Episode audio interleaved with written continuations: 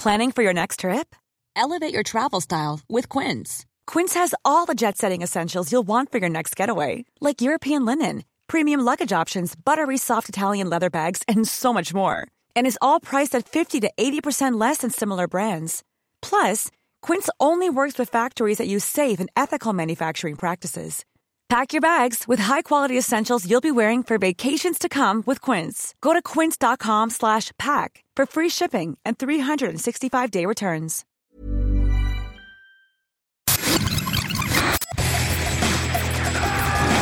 Bienvenue dans Stéroïdes, le podcast qui fait l'exégèse des gros bras. Avec Stéphane Moïsakis et Julien Dupuis. Bienvenue dans ce nouvel épisode de Stories the Podcast, je suis Stéphane Moïsakis et aujourd'hui c'est un épisode un petit peu particulier parce qu'on prend la suite de Sale Temps pour un film pour parler de Mission Impossible Dead Reckoning, part 1, part 1 avec, euh, comment dire, mon ami Julien Dupuis. Salut Julien Bonjour Stéphane. Voilà. Et Alain Mercier derrière la technique qui, comment dire, euh, a vu le film avec nous. Tout à fait. du coup on va pouvoir en parler tous les trois. Moi, je lui ai demandé de mettre une caméra sur lui parce qu'on est aussi filmé pour ceux qui, qui sont restés sur les podcasts, de mettre une caméra sur lui avec une espèce de fisheye comme ça à la, à la Jean-Marie Poiret quand il intervient, tu sais. Ce serait super. Moi, je trouve qu'il faudrait, voilà. Non, c'est pour ça, c'est pour des choses comme ça, Écoute, que les gens ils doivent typer. Voilà, c'est aussi tout- pour tout avoir des caméras sur Alain Pour l'instant, la, la voix d'Alain Mercier, c'est la voix de Dieu. Tout à fait. Voilà, donc il va nous, il, il- il- il va Je intervenir pour, euh, pour euh, dans le débat éventuellement pour, euh, pour comment dire, pour nous expliquer la vie. Euh, pourquoi Mission Impossible? Parce que ça sort, hein, en salle, et qu'en fait finalement, comme on a bouclé euh, euh, pour un film, qu'on n'avait pas pu le voir à temps à ce moment-là, et que l'épisode est sorti de toute façon, voilà. Oui, et puis que Capture, euh, ça c'est un truc qu'on a déjà dit plusieurs fois, mais en train de passer un nouveau cap parce qu'on va changer de studio. Donc vous allez voir d'autres épisodes de Story fait. après celui-ci parce qu'on les a déjà enregistrés par le passé. Tout à fait. Et ça c'est le dernier en fait qu'on tourne ici. En fait, Exactement. Euh, donc c'est c'est c'est c'est voilà, on va passer à un studio et tout. Donc encore euh, raison de plus aussi pour euh, pour nous soutenir par tous les moyens qui sont euh, qui sont qui sont à vos dispositions. Donc euh, financièrement si vous avez les moyens, mais aussi en likant, en partageant. Ouais, en s'abonnant sur la chaîne YouTube aussi, c'est important. Enfin voilà. évidemment, quoi. Et- Donc voilà, et donc on avait envie de parler quand même de ce film. C'est un des Bah oui, parce qu'on a pu quoi. le voir à le temps. Donc du coup, euh, c'est euh, de- des films de l'été, c'est probablement le dernier, donc on va traiter euh, avant un bon moment, quoi. C'est ça, on pourra pas faire Oppenheimer parce qu'on va le voir Ah, on trop tard. pourra, Bar- on pourra pas faire Barbie dans stéroïdes. tu seras été très, rigolo. euh, comment dire, euh, tu, je sais que tu es très déçu. Et euh, mais par contre, Mission Impossible, qui est quand même euh, un des espoirs euh, de l'été, hein, je Ouais, pense pour- clairement, pour, ouais, pour ouais, beaucoup bien de gens, quoi. Euh, bah, on en parle aujourd'hui. Alors. Euh, je me tourne vers toi, mon bon Julien, pour pitcher le film. Tu vois je suis déjà tourné vers toi, mais je me retourne vers Alors, toi. euh, pour pitcher le film, c'est un peu embêtant parce que euh, on spoil ou pas? Ah, évidemment qu'on spoil. Donc on spoil, donc coupez tout de suite parce que je vais, je vais vous dire un truc qui n'a pas sur lequel la, la comment dire la communication du film, à ma connaissance en tout cas, n'a pas communiqué. Ça a été pour moi une des nombreuses euh, Surprises. bonnes surprises en fait du film, c'est-à-dire que en fait il y a un antagonisme et un- il y a un enjeu dans les Missions Impossibles qui pour le coup vaut le coup. C'est-à-dire que je trouve que tous les Missions Impossibles euh, par le passé, excepté le 1, et j'ai un peu envie, on va revenir forcément sur le 1, notamment pour une séquence, je pense, mais le 1, pour moi, je le, je le mets un peu à part en fait de la de la saga, de la franchise. C'est-à-dire que le 1, pour moi, c'était pas encore une franchise. C'est vraiment un chef-d'œuvre pour moi de Brian De Palma. Ouais, Et, et le problème, c'est que quand tu ramènes le 1 dans le débat, quand tu parles des autres Missions Impossibles, et mine de rien, comme tu l'as dit, on en est au septième. Donc, c'est-à-dire qu'il y a six autres films. Ça invalide à chaque fois le truc. C'est-à-dire que rien n'a vraiment égalé le 1, je trouve, euh, euh, par la suite, que ce soit au niveau de la structure, au niveau euh, même des fixes quelque part, en fait. C'est Ouais. vraiment un film à part, je trouve, dans la, dans la saga, euh, sur, pour beaucoup de raisons. Et puis aussi parce que c'est arrivé à une, à une époque où Tom Cruise n'était pas ce qu'il est devenu dès le 2, je trouve, euh, notamment avec ce, cet ego trip euh, euh, incroyable. Donc, pitch et pardon, Stéphane, je m'égare. Donc, en gros, euh, la, la... pitché le contexte. euh, Non, mais c'est important quand même aussi d'en parler, je pense. Et, euh, et sur le pitch, en fait, en gros, il y a une donc là, il y a une nouvelle menace, un nouvel antagoniste qui se trouve être une, une sorte d'intelligence artificielle qui s'est euh, en, quelque sorte autosuffisante, d'une puissance incroyable, qui peut euh, prodiguer à l'État qui va euh, détenir cette, euh, cette intelligence artificielle-là un pouvoir total et absolu. Et donc, comme c'est souvent le cas dans les, dans les autres épisodes, la, la, la mission Mission Impossible. euh, alors, comment c'est Force. Force, c'est ça, la MIF. Force, ouais. Euh, euh, donc décide- mené toujours par par Ethan Hunt, donc Tom Cruise décide de détruire cette cette intelligence artificielle alors que son propre gouvernement décide elle de se l'accaparer. Son propre patron. Et son propre patron décide et aussi son propre patron. Puisque donc- c'est le retour de, de Kittredge? de Kittredge évidemment mais Le en fait en gros l'idée c'est le- l'idée c'est ça et donc eux donc il y a une force Alors, encore une fois ils se retrouvent seuls contre tous encore une fois ils doivent combattre euh, euh, réussir à trouver euh, à, à la fois littéralement la clé pour pour atteindre cette cette intelligence artificielle. En fait en tout cas le cœur de, cette intelligence artificielle qui est déjà présente partout de plus en plus et combattre et c'est l'autre idée que j'adore le en quelque sorte le messie le, le, le bras armé de cette intelligence artificielle qui pour le coup est un humain. Donc en gros tu as un antagonisme qui est presque donc euh, comme je l'ai dit hein, j'ai lâché le mot un peu divin comme ça qui est qui est partout et nulle part. Et, euh, et donc ça, ça son bras armé qui a lui-même d'autres d'autres bras armés. Et ils vont donc devoir euh, retrouver deux clés qui euh, donneront accès à cette intelligence artificielle. Et évidemment savoir où est puisque dans la séquence d'ouverture on t'explique où est et en l'occurrence elle est dans un sous-marin russe euh, qui a euh, qui a été euh, explosé euh, dans le Qui s'est auto-explosé puisqu'en fait, puisqu'en fait, la- c'est l'intelligence artificielle, a- la scène d'ouverture du film. hein. voilà la- l'intelligence artificielle les a dupés en gros et Exactement. leur a fait croire qu'il y avait un antagoniste là où il n'y en avait Donc pas ils ont tiré une torpille qui leur est revenue dans la gueule. qui est revenu dans leur gueule parce qu'il y avait rien, il n'y avait pas d'autres Dans une, dans, une, ennemis. dans une belle scène pompée sur, sur Octobre Rouge. Ouais, oui, bon, oui, enfin, je sais pas ça. Mais ap- après, ah, le, le, tru- et le truc, c'est que en sous intrigue, on va dire, il y a une il y a une nouvelle membre en fait du MIF qui commence à apparaître, qui est jouée par euh, Rebecca Ferguson. euh, Non, non, bah euh, l'autre. Ah oui. euh, Pardon, tu parlais de. Alain, en fait, Alain, il va. Ne nous souffle pas, Alain, finalement. Alors, Rebecca Ferguson, ça fait déjà Ça fait Pardon, quatre ça fait films des ça fait épisodes, trois ouais. films qu'elle est là. Elle est, elle est arrivée dans Rogue Nation. Non, non, euh, qui est jouée par euh, Elliot Atwell et euh, qui est une super actrice, moi que j'aime beaucoup. Ouais, qui est, bah, Peggy Carter dans, Peggy dans, Carter dans, les, dans les Captain Marvel. America, dans les Marvel. Et euh, je reste à euh, Captain America. Le premier. Et, et, euh, et qui est une, une espèce de super voleuse et qui euh, se retrouve un peu embringuée là-dedans euh, malgré elle.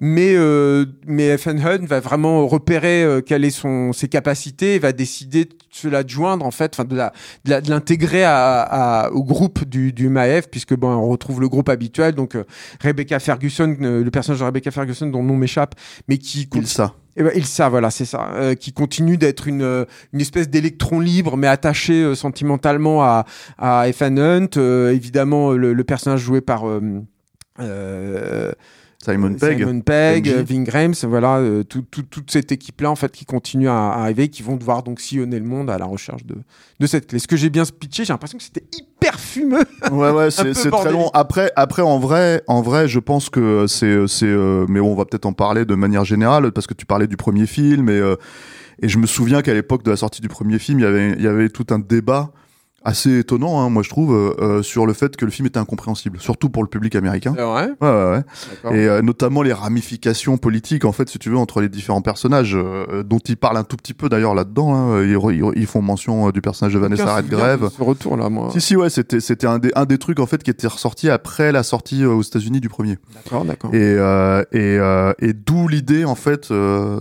dans Mission Impossible 2 et, euh, j'ai envie de dire 3 euh, et 4, euh, et, et- et à peu près jusqu'à l'arrivée de Christopher McQuarrie, en fait, à proprement parler. Hmm. D'où l'idée de faire des, des, des pitchs quand même extrêmement simples, en fait. Oui, Euh, en gros, euh, c'était toujours la même chose. Je sais pas combien de fois il a lutté pour éviter qu'il y ait un fichier qui révèle les- la véritable identité de les- des agents secrets. Je- je- il faudrait que je me replonge dans toute l'histoire des Missions Impossibles. Mais en fait, c'est pour, pour dire la vérité, c'est en, en règle générale, à part encore une fois le 1, ce sont des films, et là je mets le Brad Bird aussi dans, dans, dans l'eau et tout, c'est des films dans les- lesquels le scénario importe, enfin pour moi, importe pas beaucoup. Voilà, là ici t'as quelques M'en idées, mais après il y a aussi une Il y a un problématique. MacGuffin, en fait, voilà. voilà, il y a un MacGuffin. Après, bon, euh, euh, euh, recontextualisons aussi. On arrive en fait, enfin. Moi, je sais, je, vais poser cette base parce que je pense que c'est un petit peu important. On n'a jamais vraiment parlé de surcapture de Mission Impossible, quoi. Non, c'est dommage. Ouais, et en fait, euh, le truc, c'est que du coup, c'est plutôt pas mal de, de, de, de, faire ça avec ce film-là, parce que à la base, en fait, Mission Impossible, euh, et ça, ça, ça traduit, c'est quand même un film qui date de 96 maintenant, hein, euh, c'est un- c'est- ça traduit un peu la volonté de Tom Cruise de cette époque-là, euh, avec les films qui se sont, su- su- qui sont succédés. Euh, L'idée, c'était d'aller chercher des réalisateurs à chaque nouveau film. Mm. C'est-à-dire que t'as Brian De Palma sur le premier,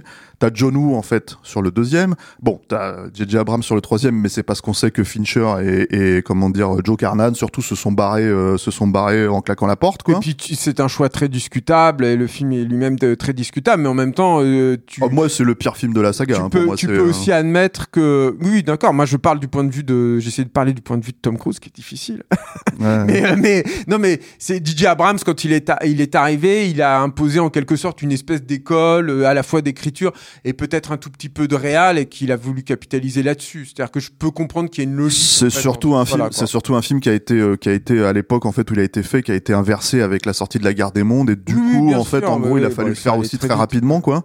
Euh, voilà, mais on n'est pas là pour parler de Mission Impossible 3. Non. Et ensuite quand même retour aux vraies affaires avec euh, Brad Bird sur le 4 quoi, qui est moi je trouve le meilleur après après le, premier quoi. et qui était un vrai euh, risque de la part de Tom Cruise. Moi, j'en ai parlé avec Brad Bird en fait de ça, et Brad Bird disait, moi, j'étais incroyablement étonné que ce gars, parce que c'est en fait Brad Bird a été euh, dragué en fait par par Tom Cruise dès le Géant de fer. Donc euh, et, et, euh, et Brad Bird il dit Tom Cruise c'est un, c'est un érudit incroyable, c'est un vrai cinéphile, on parle de cinéma et de façon très pointue avec lui et c'est hyper agréable et il dit lui par exemple il ne fait aucune distinction entre le cinéma d'animation et le live. Hmm. C'est-à-dire que s'il repère un bon réalisateur, et là, pour, pour, pour le coup, c'était le cas, hein. hein, sur Brad Bird, c'était son premier film live quand même, euh, il- s'il repère un bon réalisateur en cinéma d'animation, il se dit, ce mec-là est capable de faire un, un, un film live qui soit euh, très, très correct. Préciser quand même que euh, sur ce film-là, c'était encore beaucoup la mainmise de, de DJ Abrams, c'est-à-dire que c'était ouais. euh, coproduit par Bad Robot. Euh, Il y avait encore la team de, de, de scénaristes qui venaient de cette, cette écurie-là. euh, Ce qui fait que le scénar est vraiment pas terrible non plus. non, il c'est sûr. bon, ça, c'est Après, sûr. après le, le, le truc qu'il faut pointer du doigt, c'est que à cette époque-là, Tom Cruise, c'est un peu tous les états de Tom Cruise, hein, Mission Impossible. C'est ça qui est intéressant, c'est que en fait, Tom Cruise n'était pas vraiment en odeur de sainteté. Euh, D'ailleurs, il y a un petit détail dans le dernier dont on va parler Mm. rapidement à la fin, Mm. parce que moi, ça, je sais pas si t'as vu ça dans le générique, mais en fait, il, il- le, le, le, le- comment dire, le film est dédié à Sumner Redstone. Oui, mais qui est-ce Alors, Sumner Redstone, c'était le patron de Viacom, Ah. euh, un vieux, vieux, vieux monsieur, en fait, qui, est- qui est décédé il y a quelques années, Mhm.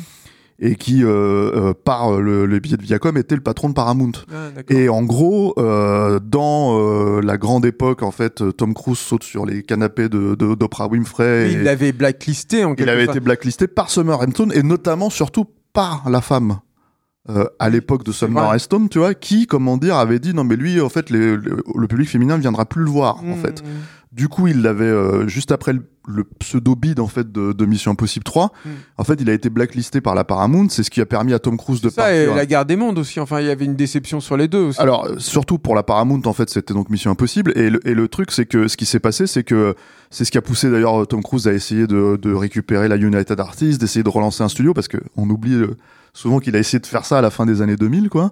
Euh, et il s'est planté. C'est un, c'est- un de ses gros plantos, en fait. Donc, il était vraiment pas en endort de sainteté à l'époque de Mission il en a Impossible. pas eu euh, beaucoup dans sa carrière, mais voilà. c'est vrai que là, il y a eu une sale période. Voilà, quoi. euh, protocole fantôme, donc le quatrième, et c'est pour ça que je pense que JJ Abrams était vraiment en renfort, enfin toute son équipe était en renfort pour euh, pour valider la la, la comment dire euh, auprès de Paramount En fait, le, la qualité du studio. Donc moi je trouve ça assez étonnant qu'il dédie le film à, à- que le film soit dédié à ce mec, mais euh, Je sais pas, ça j'en sais rien. Mais après, ah, le, le- le truc, c'est que, euh, euh, juste pour préciser encore même le truc, c'est que quand je précise que c'est produit par Bad Robot et tout, ça a son importance. C'est-à-dire que ce Bad Robot était vraiment la boîte de prod, en fait, à l'époque.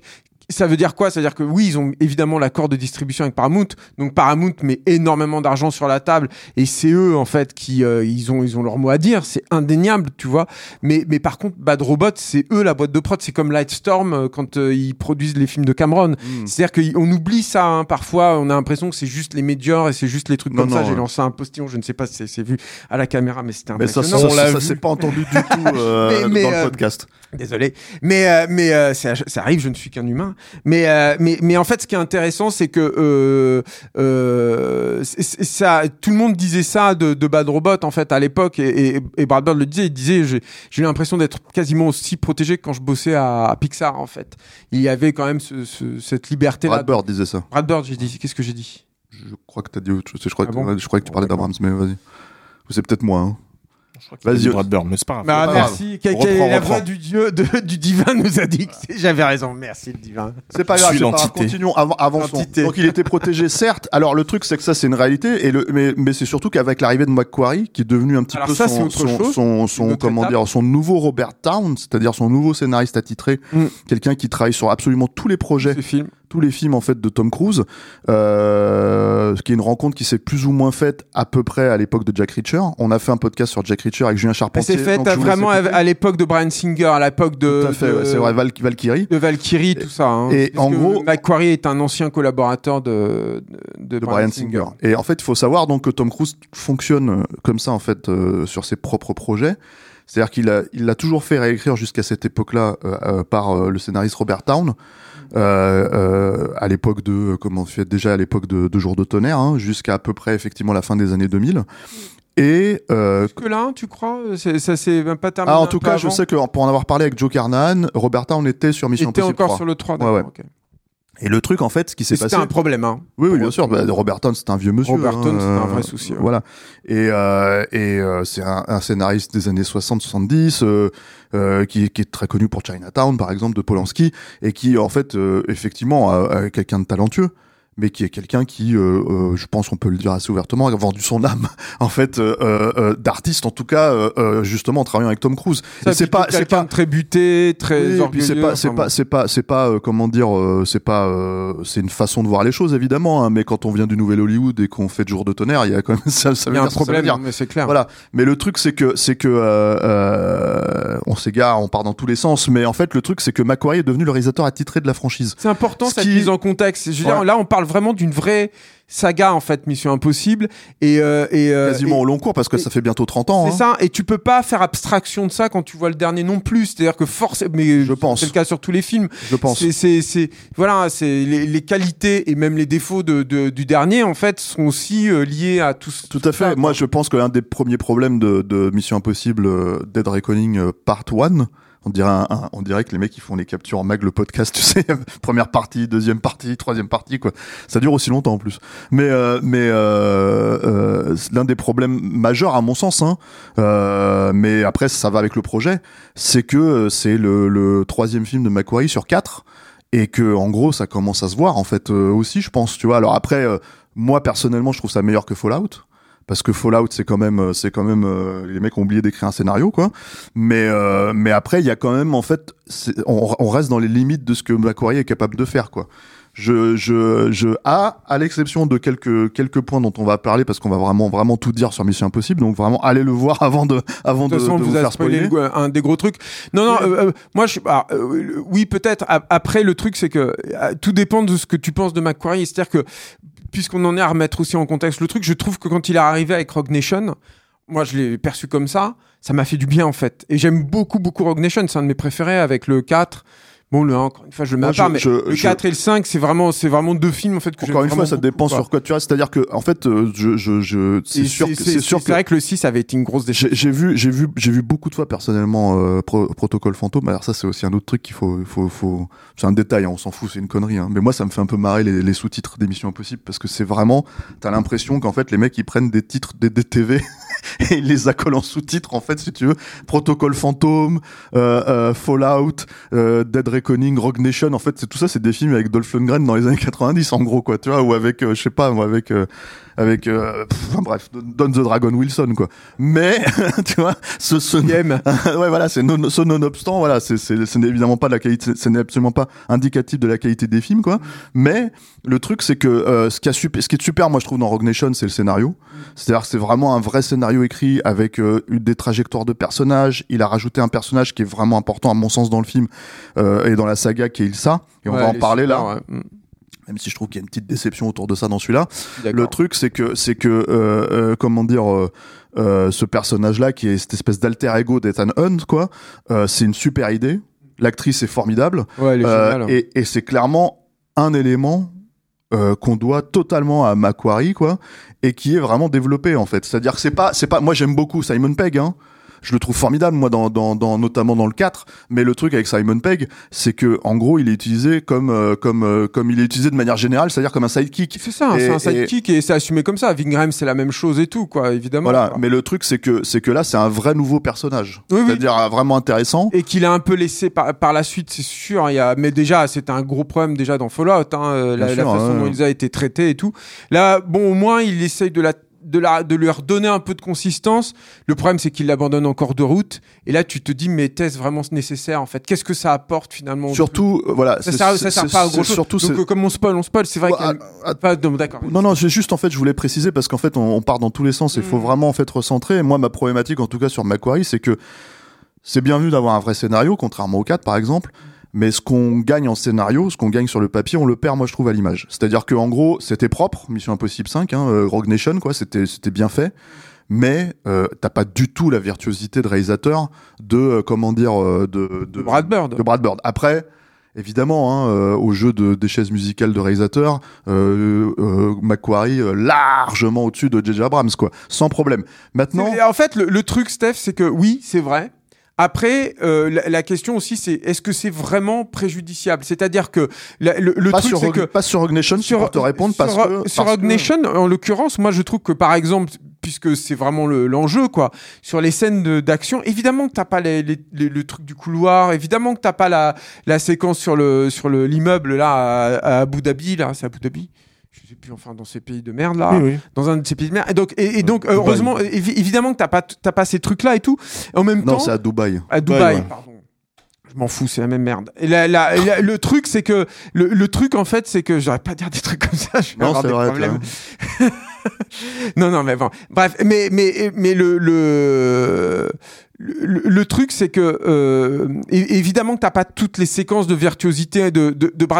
Le truc, c'est que moi, je sais que la séquence, par exemple, puisqu'on en, on en a encore à parler du, du 5, mais la séquence à l'opéra, la séquence de poursuite en moto et tout, putain, moi, c'est des- séquences que j'ai vues et revues, et je- dans lesquelles je prends un panard total. D'accord, non, non, mais C'est vraiment excellent. en fait, quoi. en fait, le truc, c'est que il y a, il y a, de toute façon, il y a le, le savoir-faire Tom Cruise autour déjà. bien sûr. Ça c'est le premier point et le deuxième point c'est que à l'époque de Rogue Nation et c'est un film qui tient encore très très bien la route pour moi c'était pas trop problématique parce qu'on se disait bon bah peut-être le prochain ils iront chercher je sais pas moi euh, tu vois je croiser les doigts McTiernan tu vois mais Mais le même truc c'est veux, moi c'est je te que parle du film même, je me projette pas. la, la pro- la problématique, si tu veux, c'est que c'est là où je voulais vraiment en venir. En fait, c'est qu'on en arrive en fait à un stade aujourd'hui où, comme euh, euh, on est euh, dans et Mission Impossible n'échappe pas vraiment à ça, on n'est plus en fait dans le Hollywood qui euh, qui prend des risques. Euh, en gros, euh, l'idée de, de Tom Cruise maintenant, c'est de donner en fait chaque film à Macquarie. Ils l'écrivent ensemble.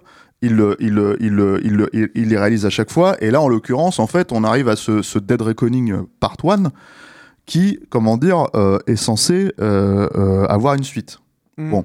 Ce qui veut dire que, voilà, comme je disais tout à l'heure, on a quatre films de Macquarie, en fait, dans la franchise, sur huit films. Mhm. C'est un peu dommage, en fait, pour une franchise qui avait commencé et qui est restée pendant 15 ans, en fait, un, territoire, en fait, d'expérimental Oui, pour des réalisateurs. C'est-à-dire, après, on en pense qu'on veut, hein. Moi, il y a beaucoup de choses que j'aime beaucoup dans le John Woo. Il y a beaucoup de trucs problématiques aussi, mais voilà, en fait, euh, euh, je veux dire, euh, au moins, euh, euh, on est dans un espèce, on était encore dans un espèce de système qui favorisait un tout petit peu le réalisateur. Ouais, une espèce de système, tu vois. Ah, tu veux que je te reprenne sur tous les moments où t'as ripé? Ouais, Bon, merci. Donc euh, le truc c'est qu'on était dans une espèce de système en fait, si tu veux, où euh, comment dire, où il était possible, il était possible en fait pour le réalisateur un tout petit peu de mettre sa patte, même si c'était pas évidemment le John Wood de Mission Impossible 2, ce n'est même pas celui de Face Off ou celui des bon, je parle même pas de The Killer ou de à toute épreuve quoi. Mais le truc c'est que là. euh, la problématique de Macquarie, c'est que si c'était un réalisateur bri- brillant, virtuose, incroyable, tu vois, je te dirais formidable, tu vois. J'ai quatre films de Macquarie pour le prix de, tu vois, voilà. Sauf que non, c'est pas le cas. C'est quand même un réalisateur, à mon sens, extrêmement impersonnel et qui change un tout petit peu, qui a essayé de changer de style entre le Rogue Nation et Fallout. Moi, je trouve que c'est pas, euh, comment dire, euh, c'est pas, c'est, enfin, c'est des tentatives où tu essayes de pas être toi-même quelque part. C'est un des trucs un peu, un, un peu étrange, quoi, tu vois. Et euh, là, on revient à peu près du filmage un, un peu plus, euh, comment dire, proche de Rogue Nation en fait sur sur Dead Reckoning. Mm. Et ça reste, à mon sens, euh, là un, un, un, un, des un des un des problèmes de film, c'est que en fait, en gros, pour moi, la formule elle commence vraiment à se répéter. C'est-à-dire, elle arrive à se renouveler avec l'idée d'a- d'avoir des nouveaux réalisateurs malgré des scénarios un peu interchangeables.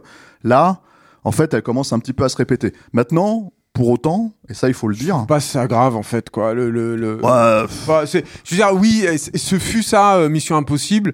Euh, il veut plus faire ça, euh, Tom Cruise. Après, c'est encore une faire, fois, est-ce qu'il peut faire ça? C'est la vraie question. hein, maintenant, c'est surtout ça. C'est-à-dire que est-ce que dans ce système-là, il peut le faire quoi? Et le truc, c'est que en tout cas, euh, ce que je veux dire moi par rapport à ça, c'est que je commence doucement en fait en sortant de, de Dead Reckoning quoi. Je commence doucement à me dire bon. Ça commence un peu à stagner la franchise quoi. Et en fait le truc si tu veux c'est que euh, euh, ceci étant dit euh, parce que voilà le, le, monde n'est pas simple tu vois.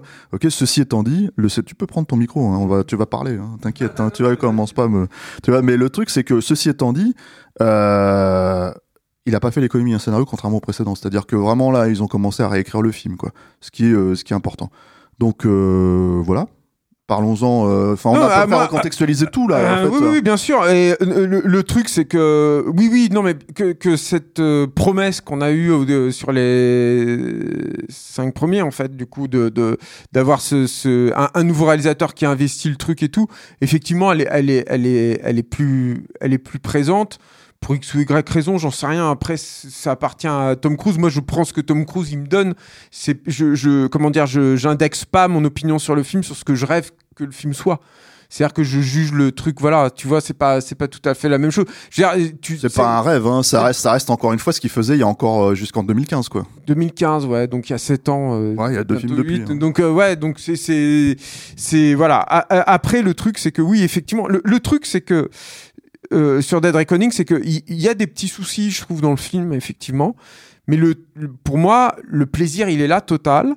Et surtout, il y a un truc en fait qui m'a frappé en fait quand j'ai vu le film, c'est que ça fait deux étés de suite où on a un gros Tom Cruise qui sort.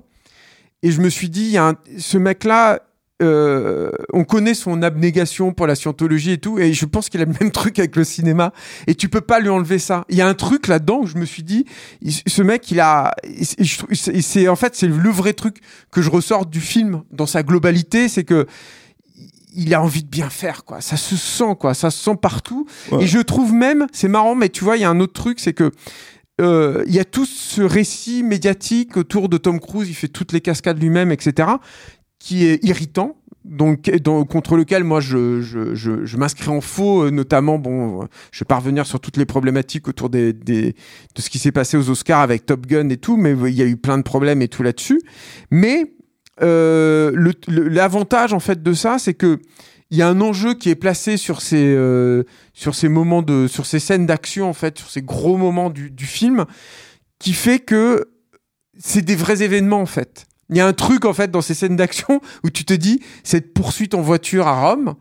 euh, ce final dans le train et notamment ce- cette séquence avec les, les- les différents wagons qui ah tombent ouais y a, il y a un truc où tu te dis, le mec, il veut marquer les esprits avec ça. Il veut se dire, les gens, ils vont sortir, ils vont être rassasiés. Ils auront vu un vrai gros truc qui dépasse, en fait, la méthodologie de fabrication qui est un peu mensongère vis-à-vis de. Ouais, en fait c'est pas sait. c'est pas c'est Et pas ça, ça c'est hyper agréable, en fait. le truc avec Tom Cruise, c'est que c'est une vraie star. Et en fait, le truc aujourd'hui, c'est que ça n'existe plus vraiment.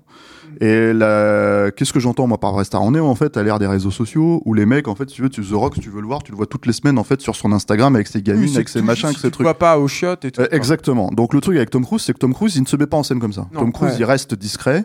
Il, il donne reste, pas d'interview, euh, alors elles voilà. sont hyper cadrées. Voilà, il, il reste discret, euh, comment dire, euh, sur, euh, sur sa vie privée. Je pense qu'il l'a appris à ses dépens, qu'il fallait le faire, quoi. Mm. Euh, le truc, c'est que il y a, comment dire, quand il apparaît et qu'il se met en, il se met en scène. Donc tu l'as dit, en fait, euh, ces interviews elles sont cadrées. Euh, il faut, je pense que t'as aucun journaliste qui s'est pointé pour lui dire Tom Cruise, tu fais pas toutes tes cascades toi-même, c'est pas vrai. Mhm. Tu vois, arrête de, de pipoter. Tu vois, parce qu'en fait, il serait complètement striké par euh, par par par les RP avant avant avant que ça arrive, quoi.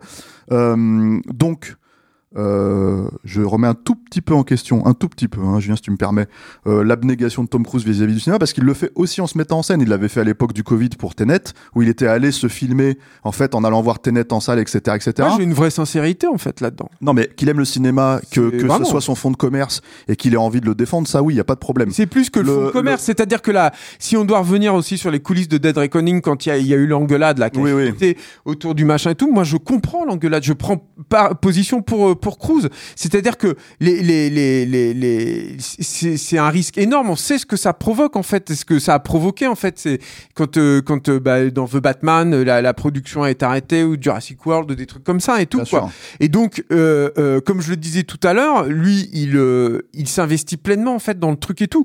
Donc moi, je comprends en fait ça. Je comprends que il demande en fait ce- cette abnégation et ce, ce- cette implication de tout le monde. Après, Et que bon, lui, il a, lui, il a le salaire qui va avec et peut-être pas les, les sur lesquels il gueule, quoi. Je mais pense qu'ils sont euh, très très bien payés en fait ouais, sur les films bon. de Tom Cruise, euh, Steph. Et je pense en fait que les les le le, le comment dire l'aura et ce qu'il arrive à maintenir au- euh, autour de lui, tu, tu l'obtiens pas sans, sans sans contrepartie avec ton équipe aussi quoi. Je veux Ouais, dire qu'il a il, il obtient ce respect là aussi. En tout cas, en tout cas, en fait, ce que je veux dire par rapport à ça, c'est que tous ces trucs-là, en fait, c'est des choses qui se, que lui, en fait, accepte de mettre en scène, accepte de clairement faire comprendre. Tu vois, il y a, il y a cette vidéo qui a fuité, enfin fuité, euh, de, de Spielberg qui, le, qui lui tape euh, dans les bras, en fait, si tu veux, pour lui dire, t'as sauvé le cinéma avec Top Gun. Bon. Moi, moi, euh, je, je, je veux dire à tout prendre, je veux bien la même, la même avec euh, James Cameron sur Avatar, Mais parce que en c'est fait, pas parce le que coup, James c'est pas- Cameron n'a pas euh, obtenu gain de cause avec Avatar comme il aurait dû l'avoir, machin, que tu peux pas reconnaître non plus ça. C'est Non, vrai. bien sûr. Après, après moi, en fait, et là, c'est ma- mon goût personnel, tu vois. Euh, euh, J'en ai pris suffisamment plein la gueule à l'époque l'an dernier là quand on a fait le podcast dessus. Euh, je fais partie des quasiment, je crois, des seules personnes sur Terre à pas comprendre pourquoi Top Gun Maverick est, est- est apprécié à ce point-là. Oui, vois. mais Steph, en fait, il y a un truc qui- est commun entre Top Gun Maverick et qui est commun avec, avec ce, ce Mission Impossible, c'est que moi, quand je vois ces films-là, je comprends pourquoi je suis au cinéma. Je comprends pourquoi je vais les voir au cinéma. Et, et je pense que ça, ça irrigue. C'est, encore une fois, c'est au-delà des méthodologies de travail. C'est au-delà de, on fait tout pour de vrai, ce qui est des conneries. On le sait très bien. Et ça se voit en plus d'ailleurs. Voilà, dans celui-là, ça se voit dans- clairement. dans ouais. Dead Reckoning et tout. Donc c'est c'est au-delà de tout ça en fait. C'est qu'il y a, il y a encore une fois une, une- cette volonté qui s'est perdue chez euh, Marvel, qui s'est perdue Alors, chez, euh, évidemment. chez, euh, mais- chez, même dans, dans, dans, dans la plupart, enfin dans beaucoup beaucoup de, de grosses prods qu'on a faites, mais que tu as dans Babylone, que tu as dans plein de films aussi qu'on a chroniqués depuis le début de l'année, de se dire on fait un film de cinéma, on célèbre le grand écran. Et Top Gun Maverick avait ça, c'est-à-dire que les séquences de, de baston d'avion, parce que tu comprenais les enjeux, parce que tu avais vraiment l'impression de partager ces trucs Ouais, avec ouais. eux, parce que tu avais tous ces trucs-là, parce que tu avais une vraie sensation de danger parfois, parce que tu avais ce- cette sensation de vitesse, tu te disais, je suis content de le voir au cinéma. Moi, je sors de Mission Impossible, je me dis, j'ai envie de le voir en famille, ce truc-là, parce que je sais que tu vas être content de le voir au cinéma. Et il est à ça, en fait, Tom Cruise. Et ce que je veux dire, tu vois, là-dessus, depuis le début, peut-être de façon un peu maladroite, c'est que c'est un- c'est une démarche globale. C'est-à-dire que, encore une fois, ce récit médiatique de on tourne pour de vrai, on fait de la pellicule, qui, qui revient aussi avec, avec Nolan, et qui donc correspond à ce que, à ce que fait Spielberg, c'est un truc où ces, ces mecs-là ont la foi encore. Et ça se sent, ça transparaît dans le film complètement. Ça, ça ce, ce n'est pas discutable. Je pense qu'ils instrumentalisent, je pense que lui, en tout cas, instrumentalise un tout petit peu cette fois-là, en fait, pour se poser en espèce de sauveur, et que je pense que c'est un peu lié à son. Sauf que c'est le cas en peu fait. Il a contribué à, à- à- à- pour les exploitants. Tu parles à n'importe quel exploitant, ils sont contents Ah non, non, mais qu'il y ait un, sûr. qu'il y ait Et un après, film et après, et après, il y a un espèce contents de truc comme où je ça. pense que Bah ouais, personne, mais ça c'est pragmatique. pour c'est le coup, je pense que personne ne pouvait vraiment calculer, y compris en sortant pour la première fois de Top Gun Maverick, que ça allait être un carton à ce point-là, quoi. C'est-à-dire, moi, je pense, enfin, honnêtement, quand je l'ai vu, je me suis dit, bon, bah, ok, euh, tu vois, je veux dire, d'accord, mais je pensais pas que ça allait être un carton aussi atomique, quoi. Enfin, c'est surprenant, c'est quand même un Euh, film. Moi, je pensais pas que Avatar allait être un carton atomique aussi pareil. Je Bah, pensais pas qu'il qu'il le dépasserait le, le premier. pareil. film avait le, le- bah, il a pas dépassé le premier.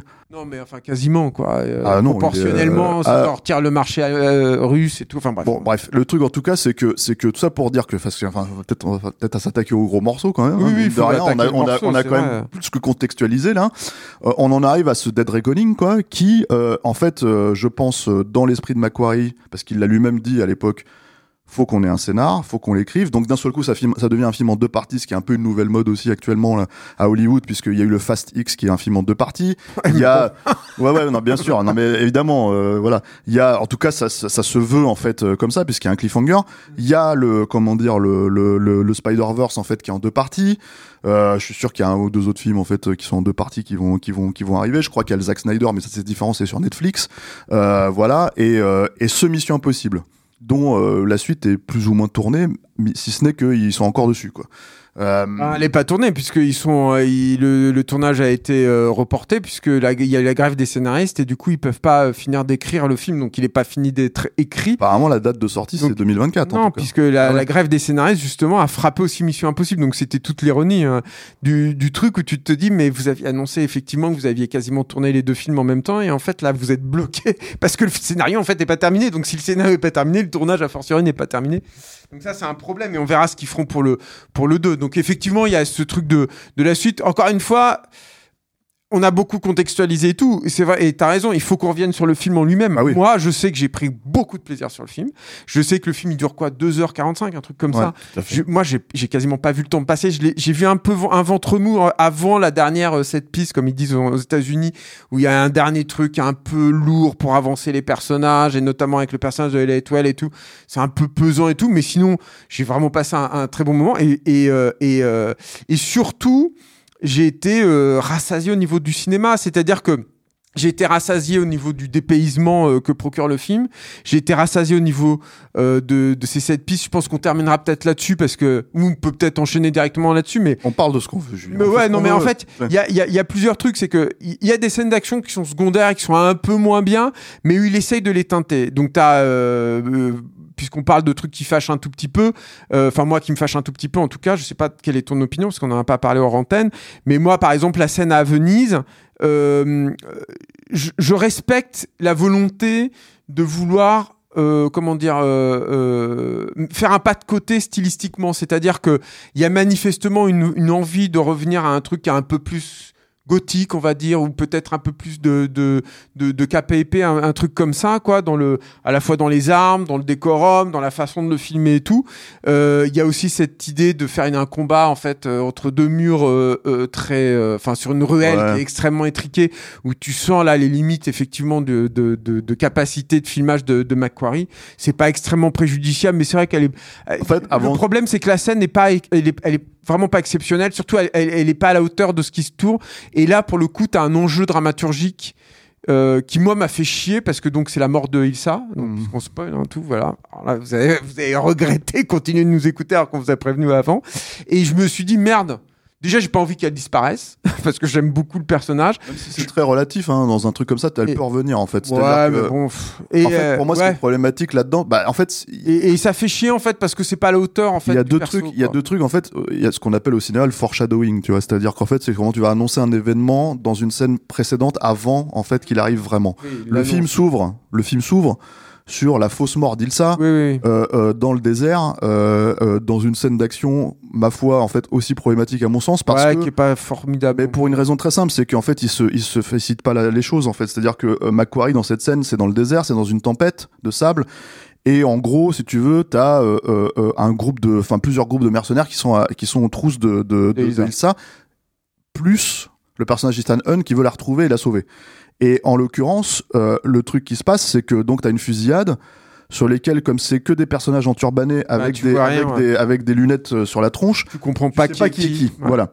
Ce qui fait que normalement, un réalisateur expérimenté à ce moment-là, euh, euh, même si, comment dire, même si ça aurait pu paraître être une idée un peu ridicule, tu vois, il aurait clairement tagué les personnages importants en couleur, si tu veux, avec des couleurs spécifiques pour que en fait le spectateur Couleur, un accessoire, n'importe quoi, un truc qui, voilà. qui l'identifie Et évidemment. il aurait insisté sur ces points-là. Et c'est très étonnant qu'il l'ait pas fait d'ailleurs. Je me suis dit, mais c'est tellement basique en fait comme idée. Vrai- Pour moi, c'est un vrai truc. C'est un vrai truc de réalisateur, réalisateur. Je pense, je pense que le- la problématique de Macquarie, est- est- c'est- encore une fois, hein, sans, sans lui enlever plein de mérites qu'il a, hein, et on va en parler. C'est-à-dire que en fait, le, le Macquarie, c'est un scénariste avant tout. C'est quelqu'un qui, comment dire, en fait, a commencé le métier comme ça, pense ses films comme ça. Euh, c'est à la fois les qualités de ses films et à la fois quand il est réalisateur les défauts. Et euh, un script, par Ah, exemple, les- comme celui de un, script de, de, de- comme Valkyrie par exemple c'est un excellent script. C'est réalisé par euh, Brian Singer. C'est n'importe quoi le film quoi. Mais euh, mais sur le papier quand tu regardais le film tu te disais putain si De Palma faisait le film ça serait incroyable Ouais, quoi. sûr. et, euh, et enfin le De Palma en pleine possession de ses moyens. Donc là la problématique en fait de cette scène c'est qu'il y a ce premier problème là il y a la- la- le, le foreshadowing sur la mort de, de comment dire de, De de- Rebecca d'Ilsa. Ferguson. d'Ilsa. voilà sauf que en fait, dès la première scène, tu te rends compte qu'en fait, elle est vivante, Mm. qu'elle qu'elle feinte en fait sa mort, et Mhm. tu te dis, bah ça peut tout autant être un foreshadowing sur la suite, en fait, où elle feinte sa mort en fait dans, dans euh, comment dire euh, dans celui-là. Donc euh, pour moi, et, et je, et je vais te dire pourquoi je pense, même pas pensé à ça. bah, je vais te dire pourquoi je pense à ça. C'est parce qu'en fait, je trouve que sa mort est non événementielle. Bah dans le ouais, ça film. fait chier quoi. Bah oui, mais et je pense, alors comme comme tu Ouais, le mais sais, il faut qu'on marche juge, pas. il faut qu'on juge le film Bah, à ce voilà. qu'il est, et pas pas pas pas pas à l'orée de la suite qui arrive. Mais la problématique, c'est que je la trouve tellement. Finalement, il y a un moment dans le film moi que je trouve que j'aime beaucoup. Mm. C'est ce moment où ils se retrouvent. Et en fait, euh, ils se prennent la main en fait en allant euh, quand ils sont à Venise, en allant justement à la soirée, quoi. Et ce petit moment-là, je me suis dit ah mais oui, c'est ça, ces personnages-là en fait. Ouais. Ces, ces personnages-là, ils s'aiment, mais en même temps, ils sont pas forcément romantiquement, euh, comment dire. euh, mais j'adore ce, ce couple, il est, il est super. Et il y a Voilà. même un autre truc d'ailleurs qui, qui est lié à ça. C'est que, mine de rien, moi je sais que quand je les ai vus tous réunis, et notamment avec ce plan qui était déjà dans la bande-annonce là, où ils sont sur le bateau à Venise, Mm. j'ai eu un flash où je me suis dit, putain, je suis content de les voir réunis. Et ça m'a fait hyper bizarre de penser ça, puisque, parce que toi, tu parlais des défauts dont parlaient les gens là sur le premier. Moi, je me souviens que la vraie critique du premier, c'était de dire, mais Mission Impossible, c'est un film de groupe, et là, vous niez le groupe. Oui, oui, bien sûr. ouais. au profit évidemment de, de Tom Cruise. Et là, je me suis dit, mine de rien, McQuarrie, parce que je pense que c'est McQuarrie, un peu Abrams, parce que c'est Abrams quand même qui a vraiment initié ça pour le coup, mais mais mais mais surtout euh, McQuarrie après qui l'a renforcé, notamment avec Ilsa, mais pas seulement, avec le retour de Ving Rhames par exemple et tout. Et je, je, je pense que McQuarrie a réussi ça en fait. C'est-à-dire qu'au bout d'un moment, je me suis dit, mais ça y est, je suis content, c'est un groupe. Et, et Mission Impossible part de loin en fait à ce niveau-là. Ouais, bien sûr. Et, et je pense que Ilsa, c'est dans le groupe, c'est celle qui ressort le plus finalement. C'est- sûr et certain. Moi, tant qu'on Ils fait pas revenir euh, Paula Patton, ça va pas. Bref. Mais. Euh, ouais, bah moi je trouve que justement elle était hyper non, non, fadasse. évidemment, quoi. mais, euh, mais. elle est euh, très belle, hein, évidemment, oui, mais, mais- mais, mais elle était hyper. Ils sont Moi, j'aimais bien dans le film en tout cas, mais en tout cas le, le, le truc, en tout cas, ce que je veux dire par rapport à ça, c'est que cette petite scène en fait, qui est une petite scène Ouais, intimiste, ouais, ça marche. euh, fonctionne beaucoup plus que le, finalement la mort en fait euh, de, de, Voilà. du personnage. Et, et, et je pense en fait que euh, euh, effectivement, je suis d'accord avec toi. La problématique de la scène, ce qui, ce qui sauve la scène, on va dire, dans la ruelle avec euh, Pomme Clémentieff, c'est qu'en fait, il est un peu brutal, euh, Tom Cruise, et que du coup, il lui, il lui, il lui, massacre- fait, il, lui, c'est- il lui pète la tête contre les murs et tout ça. Donc c'est l'autre avantage mais- du film, c'est que il, il- réussit quand même à te poser de nouveaux personnages qui fonctionnent. Et moi, Pomme Pomme Clémentieff, en fait, c'est une actrice que j'aime pas trop, en fait. Euh, même quand on retournait en On France, est là, dans les- Gardien de la Galaxie 2 et 3. Ouais, ouais, mais elle, elle- elle- moi, je l'ai découverte dans le, la comédie là. C'était quoi les Je suis sûr qu'Alain, tu peux trouver ça sur internet. J'ai oublié, mais c'était euh, euh, une comédie un peu vénère française et tout dans lequel elle, elle jouait. J'ai jamais aimé en fait moi cette comédienne. Et en fait, au début. Quand je l'ai vu, quand je la voyais surtout dans les affiches tu, je, me dis ah j'aime pas cette actrice, elle a un truc euh, qui me, elle est très jolie hein par ailleurs, c'est pas donc c'est c'est c'est c'est vraiment un truc de comportement et tout. Et en fait j'aime beaucoup son utilisation là-dedans parce que elle a, elle marche. Je trouve qu'elle fonctionne hyper bien en fait. Et j'aime beaucoup en fait le retournement où j'ai été et à mon grand étonnement un tout petit peu ému parce que ah non spoil à fond mais mais sur la, sur la scène de mort en fait. J'étais un tout petit peu ému, alors pas énorme, j'ai pas lâché ma larme et tout, euh, mais, mais j'étais un tout petit peu ému, j'étais hyper étonné de ça, et je me suis dit, ah putain, elle est pas mal écrite en fait, elle fonctionne aussi, en, en, en, en, en homme, enfin en femme de main, en l'occurrence de, de, du méchant, quoi, enfin de, de, Ouais, ouais, de Sai Morales. Euh, le, le, le, le truc, c'est que ce qui, ce qui, je pense aussi fonctionne là-dedans, à mon sens. hein, euh, Il y a beaucoup de petites tailles que ça qui fonctionne, c'est que en fait, euh, le, le personnage de Tom Cruise, Ethan Hunt, en fait, a un code moral. Oui, et qui est en fait qui était pas forcément aussi flagrant que ça en fait jusque là et, Absolument et pas, en ouais. fait en gros qui a un code moral en fait où il a une espèce de par exemple bah moi je trouve que c'est le premier film où je le sens vraiment. ouais et Tu te dis, il en, il- en fait, c'est ça le truc avec ce personnage-là, c'est que il la rattrape parce que en fait, lui-même, il est, il est bon en fait. Enfin, il, est, ne veut pas tuer quoi tout à coup, en fait, il y a aussi un de ce truc dans, dans, dans, dans, dans ce film, c'est que tu te dis, ils ont réfléchi à pourquoi c'est un héros, Ethan Hunt, au-delà du fait de, il est malin, il, il a pas peur, et il fait toutes ses et c'est cascades Tom Cruise. Ouais. Et, euh, et, euh, et, et ça, ça m'a, je pense que c'est ça effectivement aussi qui m'a, qui m'a beaucoup touché dans le il a- il a un Tout co- le film du coup là. Les Kaira Les Kaira, voilà, Ouais. c'est ça. il a un code Merci. moral il a un code moral en fait euh, euh, Merde.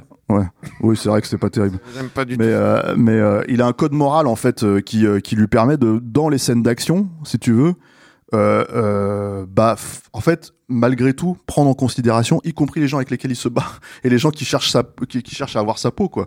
Donc ça ça fonctionne plutôt bien. Et du coup en fait ça vend effectivement ces personnages là aussi quoi. Après moi euh, je dirais que comment dire euh, j'aime bien la scène euh, de filature dans l'aéroport au début. super. Elle, je trouve surtout hyper bien montée. Ouais, En fait, et bah tu euh, vois, tu parlais justement, c'est ça qui me faisait un tout petit peu tiquer tout à l'heure, c'est que tu parlais des limites de, de Macquarie. Moi, il m'a beaucoup surpris sur cette séquence. Je trouve que la, la, en fait, c'est une séquence qui est hyper compliquée, donc il doit, il- Tom Cruise doit, doit, doit, doit faire une filature faire, par le personnage de Elliot Wade, dont le nom m'échappe, mais euh, et qui donc euh, est une super voleuse, etc. Mais lui-même est filé par des, des, des agents de la CIA en fait. Euh, et il y, a encore un autre personnage qui intervient. Donc ça, c'est la filature Tom Cruise. Donc vous avez déjà, c'est très compliqué dans un aéroport. et la problématique des aéroports, c'est que tout se ressemble à chaque fois. Les ailes, c'est des, répétitions. Et il y a un autre récit parallèle où tu as le Ving Rhames euh, et, euh, et le, enfin le personnage de Ving Rhames et le personnage de Simon Pegg qui se rendent compte que l'entité est en train de, de, de, de, de s'emparer de leurs outils informatiques alors que c'est des hackers de génie et que et, en- et ils se rendent compte d'une autre menace qui est qu'il y a une valise dans laquelle il y a une bombe qu'il va falloir désamorcer et c'est Simon Pegg qui va s'en occuper mais il le cache pendant très longtemps au personnage de Tom Cruise.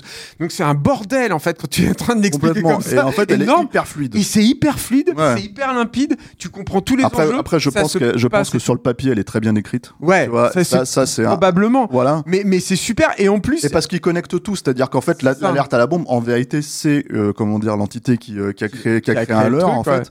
Et, et ça, c'est totalement dans la logique de Mission Impossible. totalement. C'est-à-dire que en gros, c'est, enfin, je veux dire, t'as pas le masque, mais en gros, c'est l'entité qui met un masque et qui l'enlève en fait. qui met C'est un masque c'est pareil c'est t'as t'as un vrai plaisir de parce que c'est un autre truc moi je trouve dans les missions impossibles quand ils sont réussis c'est que t'alternes les moments où les personnages ils sont juste malins au, au moment où les personnages ils sont malins à action et ça c'est un truc où ils sont juste malins c'est à dire qu'il y a pas de truc d'action il y a un peu de course de, de, de Tom Cruise parce qu'il faut bien qu'il nous montre bah. qu'il sait toujours bien courir À 60 ans.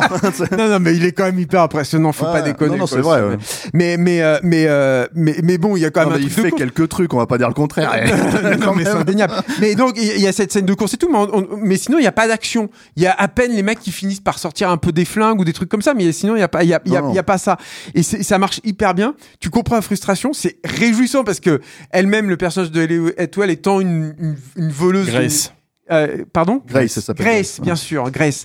Euh, bah, elle fait, elle fait plein d'entourloupes euh, aussi qui sont, qui sont réjouissantes et tout.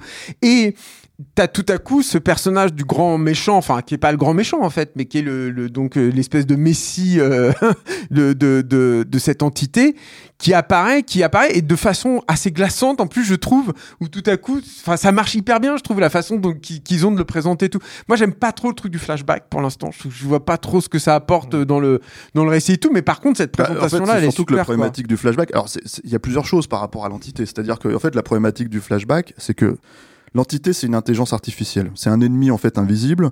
Euh, Il y a, il est vaguement. euh, Il y a un pouvoir presque divin. Enfin, voilà, il est, il est vaguement ça. représenté en fait par des espèces de, de, de comment dire de, de une espèce de bulle en fait si tu veux al- algorithmique en fait avec avec euh, des trucs qui apparaissent puisque quand Ils en sont font notamment- très peu avec ça, et heureusement d'ailleurs. oui, oui, oui. Heureusement, mais, heureusement. mais, euh, mais en fait ça reste un truc euh, voilà alors mon problème avec ce, ce C'est un truc, juste pour revenir encore un tout petit peu là-dessus, Steph, sur l'entité, c'est c'est là aussi où tu vois que Macquarie est quand même vraiment habile, c'est que elle est désincarnée au possible, en fait. C'est-à-dire qu'elle est, elle est, effectivement, il y a des trucs de lumière, mais t'as l'impression que c'est presque, c'est presque un truc impressionniste. C'est, on Oui, te oui. dit pas, c'est elle. C'est-à-dire que t'as pas euh, Master Master euh, P Control t'as dans dans dans le dans, dans dans Tron avec un visage ou, et, et dans tous ces trucs de hacker hein. avec une entité méchante et tout non mais ça peut paraître bête pour le mais, cobaye 2 mais- non mais même euh, Hal tu Ouais, vois ouais, ouais. dans tous ces trucs en fait souvent l'entité est, un- est, est incarnée en fait il y a une personnification de l'entité Alors, euh, quand je dis incarné, c'est pas vraiment le cas. C'est-à-dire que euh, ça peut être effectivement un visage sur un ordinateur ou un programme et tout. Et donc là, effectivement, il y a ce vague petit truc. Mais heureusement, il le met complètement à l'écart. Et finalement, c'est pas ce que tu retiens, je trouve, de l'entité. Ce que tu retiens de l'entité, c'est justement cette espèce de puissance qui est partout, mais que tu peux pas saisir parce qu'elle que- est- d'office insaisissable. Sauf que justement, voilà. je trouve qu'en fait, je trouve qu'il y a une petite problématique d'écriture avec ce personnage. Ah ouais pour une, pour cette raison spécifique, c'est que je trouve qu'ils vont pas assez loin. C'est-à-dire que en gros, le, le, par exemple, moi, tu as dans toute la scène en fait à Venise dont tu parlais d'action, euh, t'as parlé effectivement de la rencontre sur le pont, t'as parlé en fait de la petite scène d'action dans la ruelle et tout. Mais moi, il y a un truc que je trouve super, c'est euh, en fait parce que ça joue avec les conventions de Mission Impossible, c'est-à-dire que Mission Impossible, c'est Tom Cruise qui court et on lui parle dans l'oreillette et tu vas à gauche, tu vas à droite, etc., etc. Et d'un seul coup, l'IA, en fait, se prend met à personnifier Benji. Ouais, ouais, Et en fait, prend le, prend le contrôle et dit à Tom Cruise, allez, Ouais. bouge, euh, va-t'en, etc., etc. Et le truc, si tu veux, c'est que là, il y a un acte, enfin, pour moi, il y a un rendez-vous manqué à ce moment-là. Ils Euh, ne tiennent pas jusqu'au bout, ça. c'est qu'ils le font une fois, vraiment, Ouais, ouais. tu vois. Et tu dis, ah, c'est cool. Et d'un seul coup, en fait, Tom Cruise, il est littéralement pour la première fois face à face avec l'entité qui lui parle. Et ça s'arrête là. En fait, l'entité lui dit juste, bah, en fait, je t'ai envoyé à l'autre bout de la, de la, de la ville, donc en fait, démerde-toi. Alors- Et en fait, normalement, moi, j'aurais aimé te dire, mais ok, c'est quoi tes motivations? Genre, tu sais, si t'as pris, si, si, si le contrôle, qu'est-ce que tu veux faire exactement? Qui tu es, tu vois? Moi, je suis Et- content qu'elle qu'elle ait pas de voix non plus. C'est-à-dire que, en fait, Non, là, là, la voix de Benji, un, Ma- peu, ma un, peu, un peu façon TikTok. Oui, c'est ça. un peu non, mais euh, euh, moi, euh, alors, je suis d'accord avec toi jusqu'à un certain point. C'est-à-dire que là où j'ai eu un problème, c'est que je me suis dit. Là, pour moi, le rendez-vous manqué, il est ailleurs. C'est-à-dire qu'il il y a un truc où tu te dis, d'accord, donc ils ont plus de matos, en fait. C'est fini et ils vont full, euh, comment dire, Mais ça, c'est ça, c'est le principe de Mission À la Impossible 4. Predator, quoi. Ils vont à la travailler dans le dur. exactement. euh, et Ils je ont me plus suis de dit, en matériel plus, électronique. il y, a- il y avait un truc, euh, il y, a- il y a un truc en plus qui me, qui me semblait euh, concorder avec le discours de Tom Cruise qui dit, je fais toutes mes cascades moi-même, les mecs. Mhm. Et je me dis, mais il y a plus de matos. Benji, il est là, mais il est obligé d'agir avec un marteau, un tournevis. Mm. Il a plus d'ordinateur. Sauf que ça, sauf ça, c'est le principe du 4, déjà. Sauf que, sauf que, bah, pas, pas, si, pas comme ça, pas jusqu'au bout. Et en, ouais. et en fait, tu vois, dans toute la scène finale, eh ben, il a encore une oreillette. Et l'autre, il a encore accès à, à un GPS.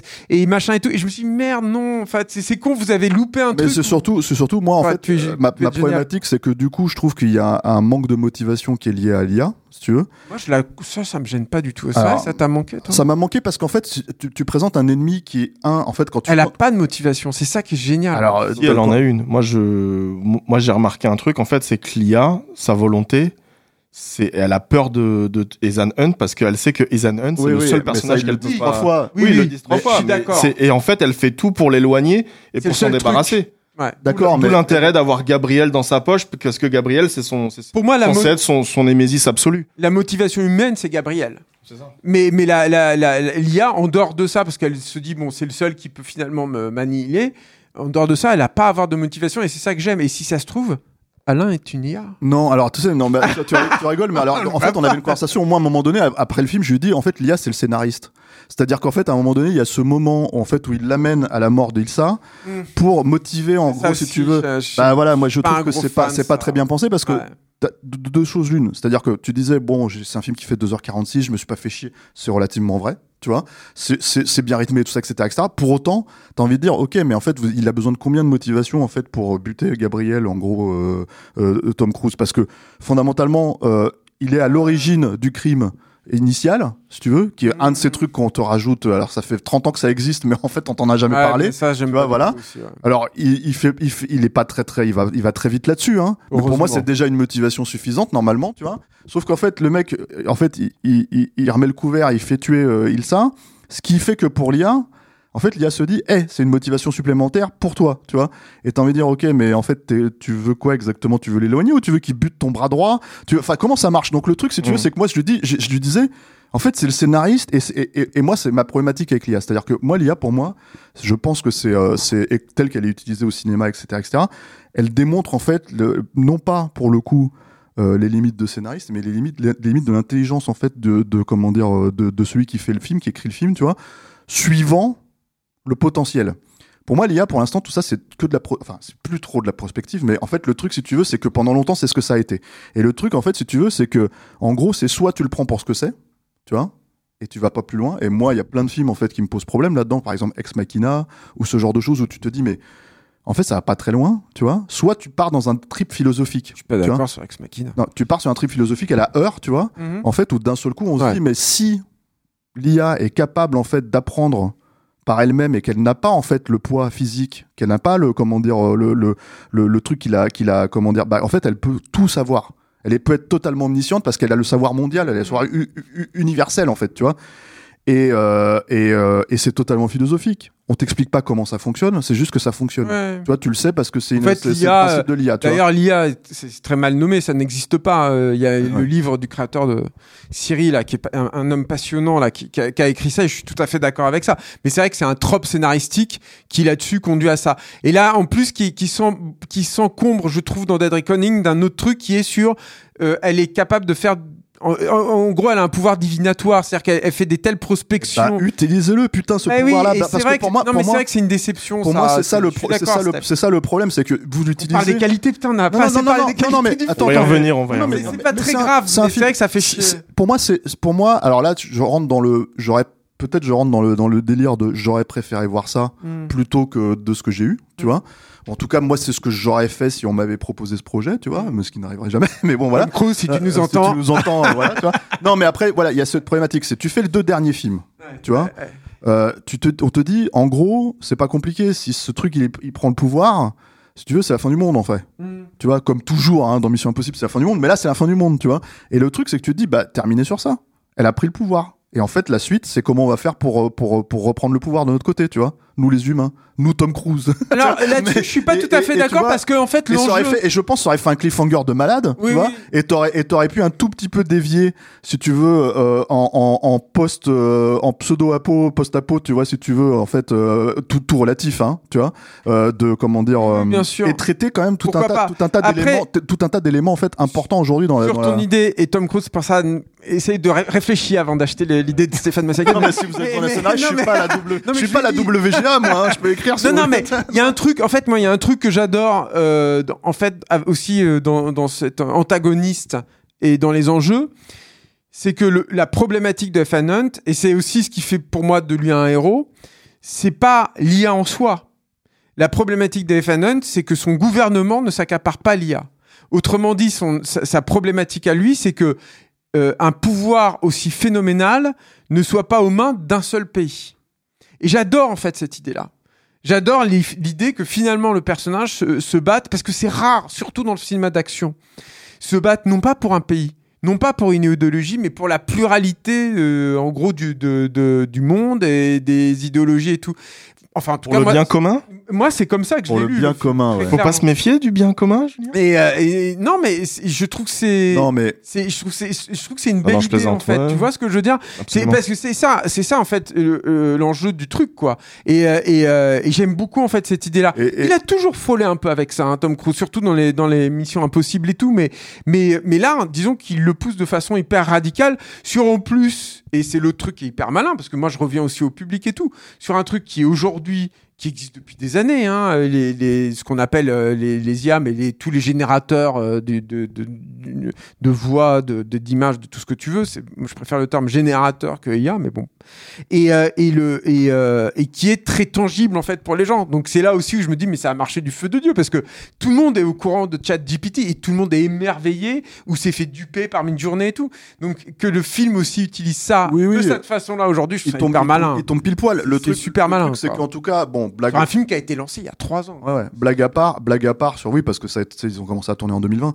Mais blague à part en fait sur euh, sur euh, sur euh, c'est surtout moi le truc me venait par la mise en place en fait si tu veux t'as quand même une longue scène au début Hmm. de, de comment dire de bureau là Ouais, ouais, ouais. Euh, pas, pas, pas pas hyper passionnante hein, faut faut le reconnaître tu vois et en fait la problématique de cette scène c'est qu'en fait il t'explique clairement ce que c'est Mm. si tu veux cette, cette entité il l'appelle l'entité et en gros si tu veux en expliquant ce que c'est cette entité euh, du coup il y a un peu cette notion de bah voilà c'est le, le- la fin de- la- le destructeur du monde quoi et en Euh, fait c'est le un truc, changement radical de nos voilà sociétés. voilà et, et comme on sait qu'on est quand même euh, à la limite de ça en ce moment en fait Ah dans bah oui, notre dans notre euh, comment dire euh, et qu'il y a beaucoup d'éléments qui se battent pour que ça n'arrive pas en fait si tu veux et qu'en même temps bon bah non, on y a- on y va, quoi. a un changement de paradigme violent. total et en fait le truc c'est que du coup je me disais bon bah en fait euh, euh, si le film le, le visualisait ça aurait été euh, ça aurait été euh, comment dire d'autant plus fort Il Là, là, n'empêche. là, là la problématique c'est qu'ils le font cool. pas c'est Alain. Alain c'est Alain s'est penché vers moi il me dit en fait l'IA c'est Netflix tu vois euh, et Tom Cruise il se bat contre Netflix et moi je lui dis ouais bon tu vois je veux dire Je sais pas, je Bah- pense qu'il se bat en fait contre un.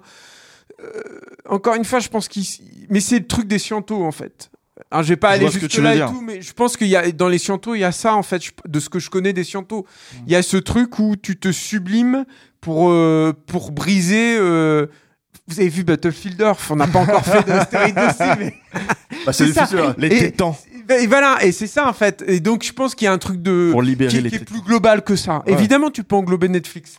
Non, mais- Évidemment, tu peux englober euh, la mainmise des gouvernements, TikTok. le machin, TikTok. Moi, je sais juste- rien. Mais... moi, moi, je veux juste point- je veux juste préciser mon, mon- Dramaturgiquement, ma- ma ça marche trop bien.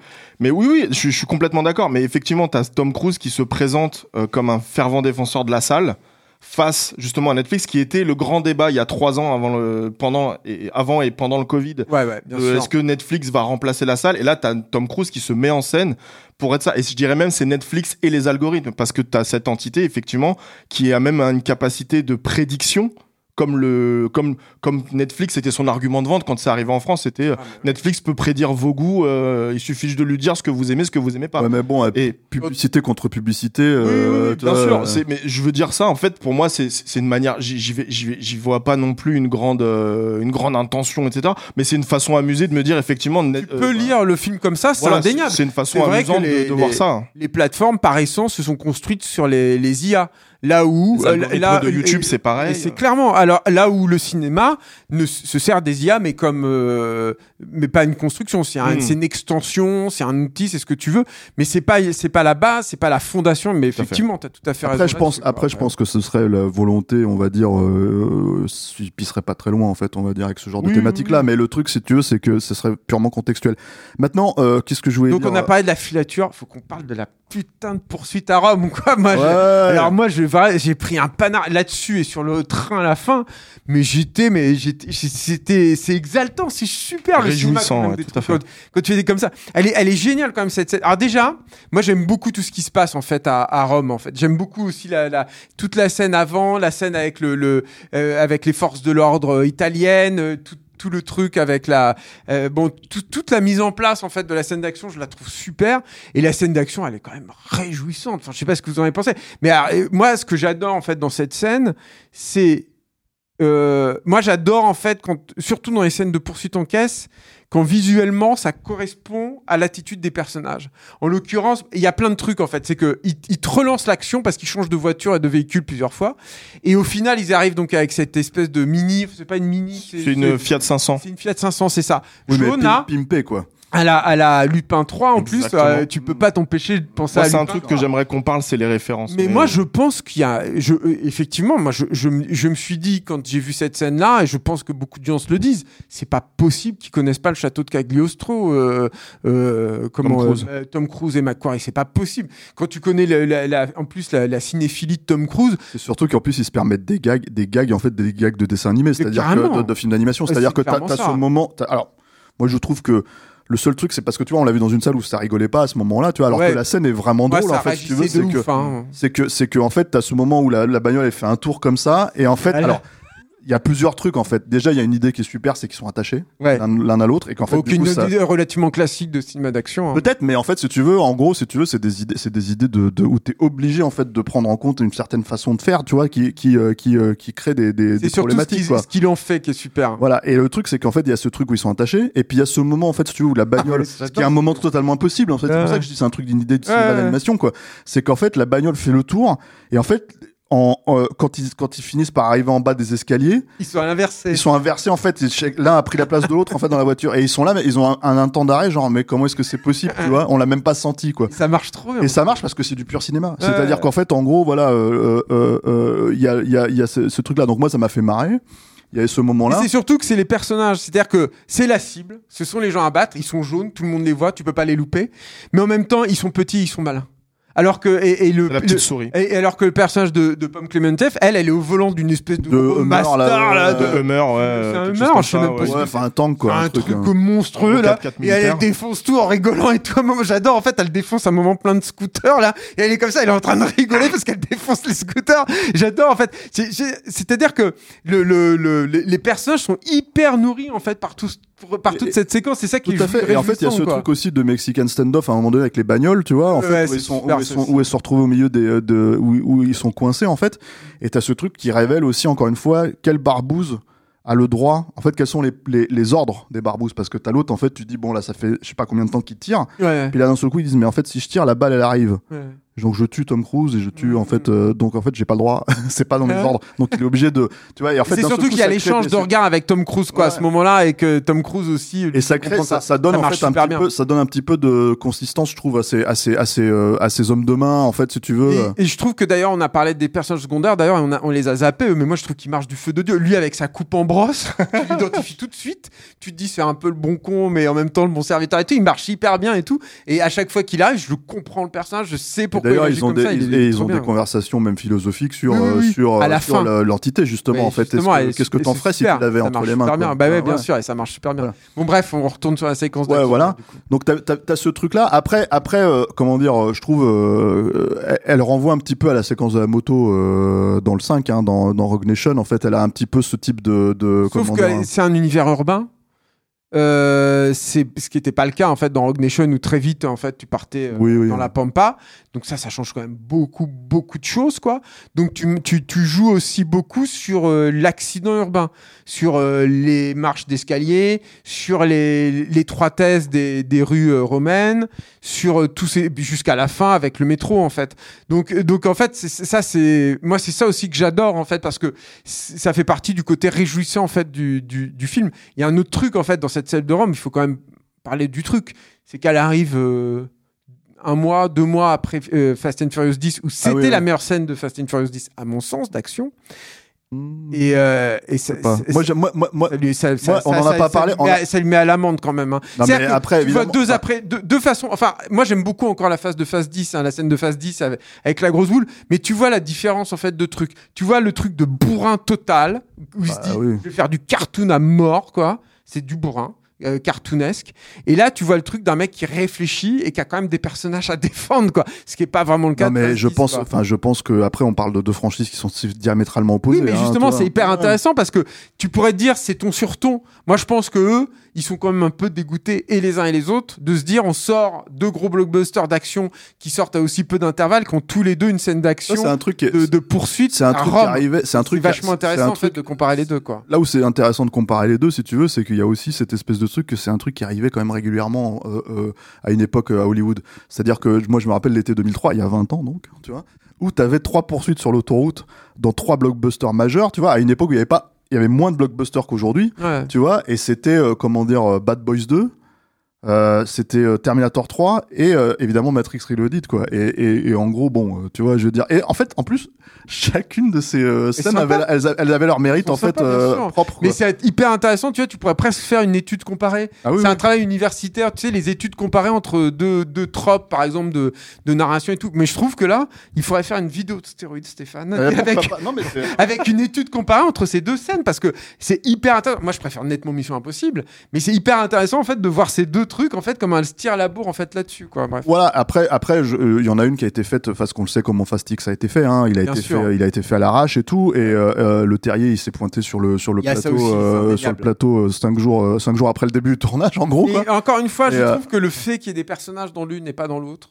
Parce que dans Phase 10, tu peux rigoler. Il peut, il peut te faire rigoler, bah, bouliner, mais c'est plus des personnages pour moi, ces personnages, ces, ces, ces trucs-là, quoi. Et Même encore, enfin pour le coup, c'est un, un des trucs, un des Mais- trucs qu'il a essayé de faire revenir. mais, Bah ouais, euh, un peu, mais je voilà. sais, mais ça n'a rien à voir. Et là, et là, pour le coup, ils sont vraiment, je trouve, le, le- au cœur de la dramaturgie de la scène, quoi. Mais totalement, mais après, moi, je pense que c'est vraiment, en fait, euh, la, la- la problématique, c'est que ça a beau, je pense, dans l'esprit du public, c'est deux blockbusters, hein, les mecs payent le même somme pour aller voir, en fait, les, les, les mêmes films et avoir le même, entre guillemets, dose de spectacle.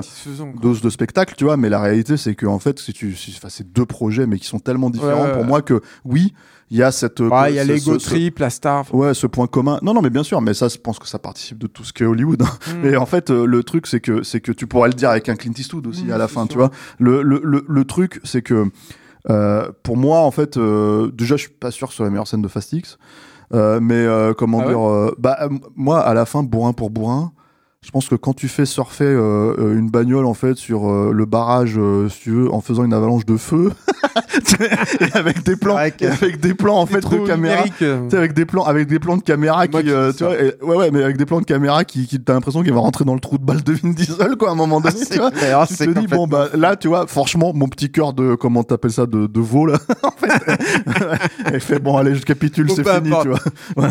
Donc il y y, a ça, et puis il faut quand même qu'on parle du train, quoi, de la, de la- du set piste finale. Parce qu'on a beaucoup parlé de Venise, euh, donc à moins que tu veuilles aborder d'autres choses Non, avant. non, non, non, et le, le train, c'est important parce que c'est quasiment la dernière heure du film. Hein. Ah ouais, c'est clair, c'est énorme. voilà. Et, il y a- et, et d'ailleurs, il y a deux choses, en fait. euh, C'est-à-dire qu'il y a, il y a deux points. Euh, T'as euh, la cascade, c'est-à-dire celle où il arrive, en fait, qui est la fameuse cascade qu'il a survendue. ouais. euh, voilà. Qui, moi, je trouve, en fait, fonctionne, mais fonctionne pour une raison assez simple, finalement. C'est que, étrangement, ce n'est pas le saut.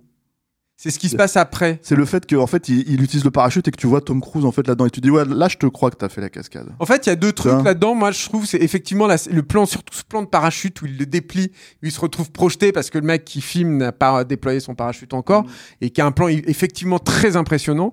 Et il y a surtout ce, il y a cet autre plan où il parle à Benji et il a les- le, la- le visage complètement fait, déformé ouais. par le vent et qui a un plan hyper marquant en fait où tu te dis donc il est vraiment là. Et c'est surtout, il joue avec, avec, enfin, en imaginant qu'il y a Simon Pegg, il joue bien Tom Cruise alors qu'il est dans le bordel. C'est quoi, c'est tu là vois, où c'est tu quand te dis, même- euh, c'est là où tu te dis, c'est la distinction. Je trouve en fait, c'est que euh, le saut en soi est sympa, mais euh, en fait, C'est un peu veux- bouffé par le numérique, je trouve. ouais, en ouais, fait. par, bah, par, mais parce que C'est-à-dire voilà. que le, le- je trouve que le, la roche numérique, et je crois que c'est ILM en plus qui, qui l'a fait ce truc-là, mais, mais la, la roche numérique sur laquelle il saute, qui, a- qui cache donc le, le, la, rampe que, que vous avez tous vue, j'imagine, parce qu'elle a été euh, Bah, est- montrée sur le, sur le truc, elle est pas hyper bien en fait, et euh, bon, c'est c'est simple, c'est pas désagréable du tout à mais, voir. Hein. mais c'est la C'est pas- distinction. c'est pas pour un moi, c'est la distinction en fait quand tu regardes en par exemple la scène où il monte, où il grimpe le, le Burj Khalifa, tu vois, tu Ouais. vois au-delà, c'est impressionnant. Hmm. Et c'est impressionnant de le voir lui faire ça, parce qu'en fait, euh, il y a un truc de, de réalisation aussi autour de ça Hmm. qui là manque un petit peu.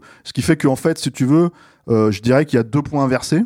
C'est que en fait, euh, dans un Mission Impossible 4, Brad Bird en fait arrive totalement à mettre en scène et à utiliser l'idée que Tom Cruise fait ces cascades là, alors que là, en fait, si tu veux, c'est Tom Cruise qui sert le film plus que le film ne sert Tom Cruise à ce moment-là. Ouais, c'est Et vrai, du coup, c'est la distinction entre les deux. Mais ceci étant dit, il y a quand même ces plans dont on Ouais, a parlé ouais. qui sont assez impressionnants et tout. Ah quoi. Euh, où tu te dis, ouais, là, là pour tout ce- tout le moi je, moi le premier euh, je chie sur l'idée qu'en fait il a essayé de faire croire qu'il fait euh, qu'il a fait cette cascade 13 000 fois et patati et patata tu vois parce que c'est toute la promo dans laquelle il va En fait, c'est que, c'est que la réalité de la il le situation fait il l'a fait a, a, a- a donné des idées de plan en fait. C'est-à-dire que je pense que dans l'absolu, toutes ces images-là, c'est-à-dire que son visage était aussi vachement déformé dans le premier Mission Impossible quand ils étaient sur le TGV, alors que tout était tourné sur fond bleu et c'était pas gênant. Et oui. Mais, mais le truc, c'est que avec des turbines énormes c'est l'idée, c'est l'idée en fait de ce qui, de, de- moi ce qui me plaît en fait dans le truc, c'est l'idée, la dynamique du truc.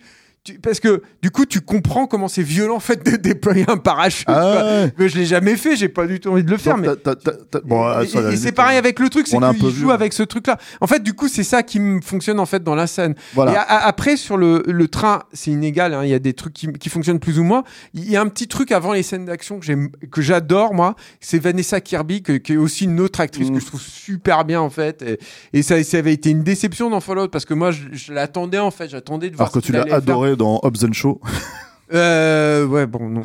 Mais, euh, mais- et, et là, en fait, elle joue, elle joue euh, donc elle est Atwell qui porte son, son truc. Qu'est-ce qu'elle joue bien quand même, quelle super actrice elle aussi. Quoi. Elle est vraiment géniale quoi parce que elle joue donc la veuve blanche, c'est ça, je crois son surnom.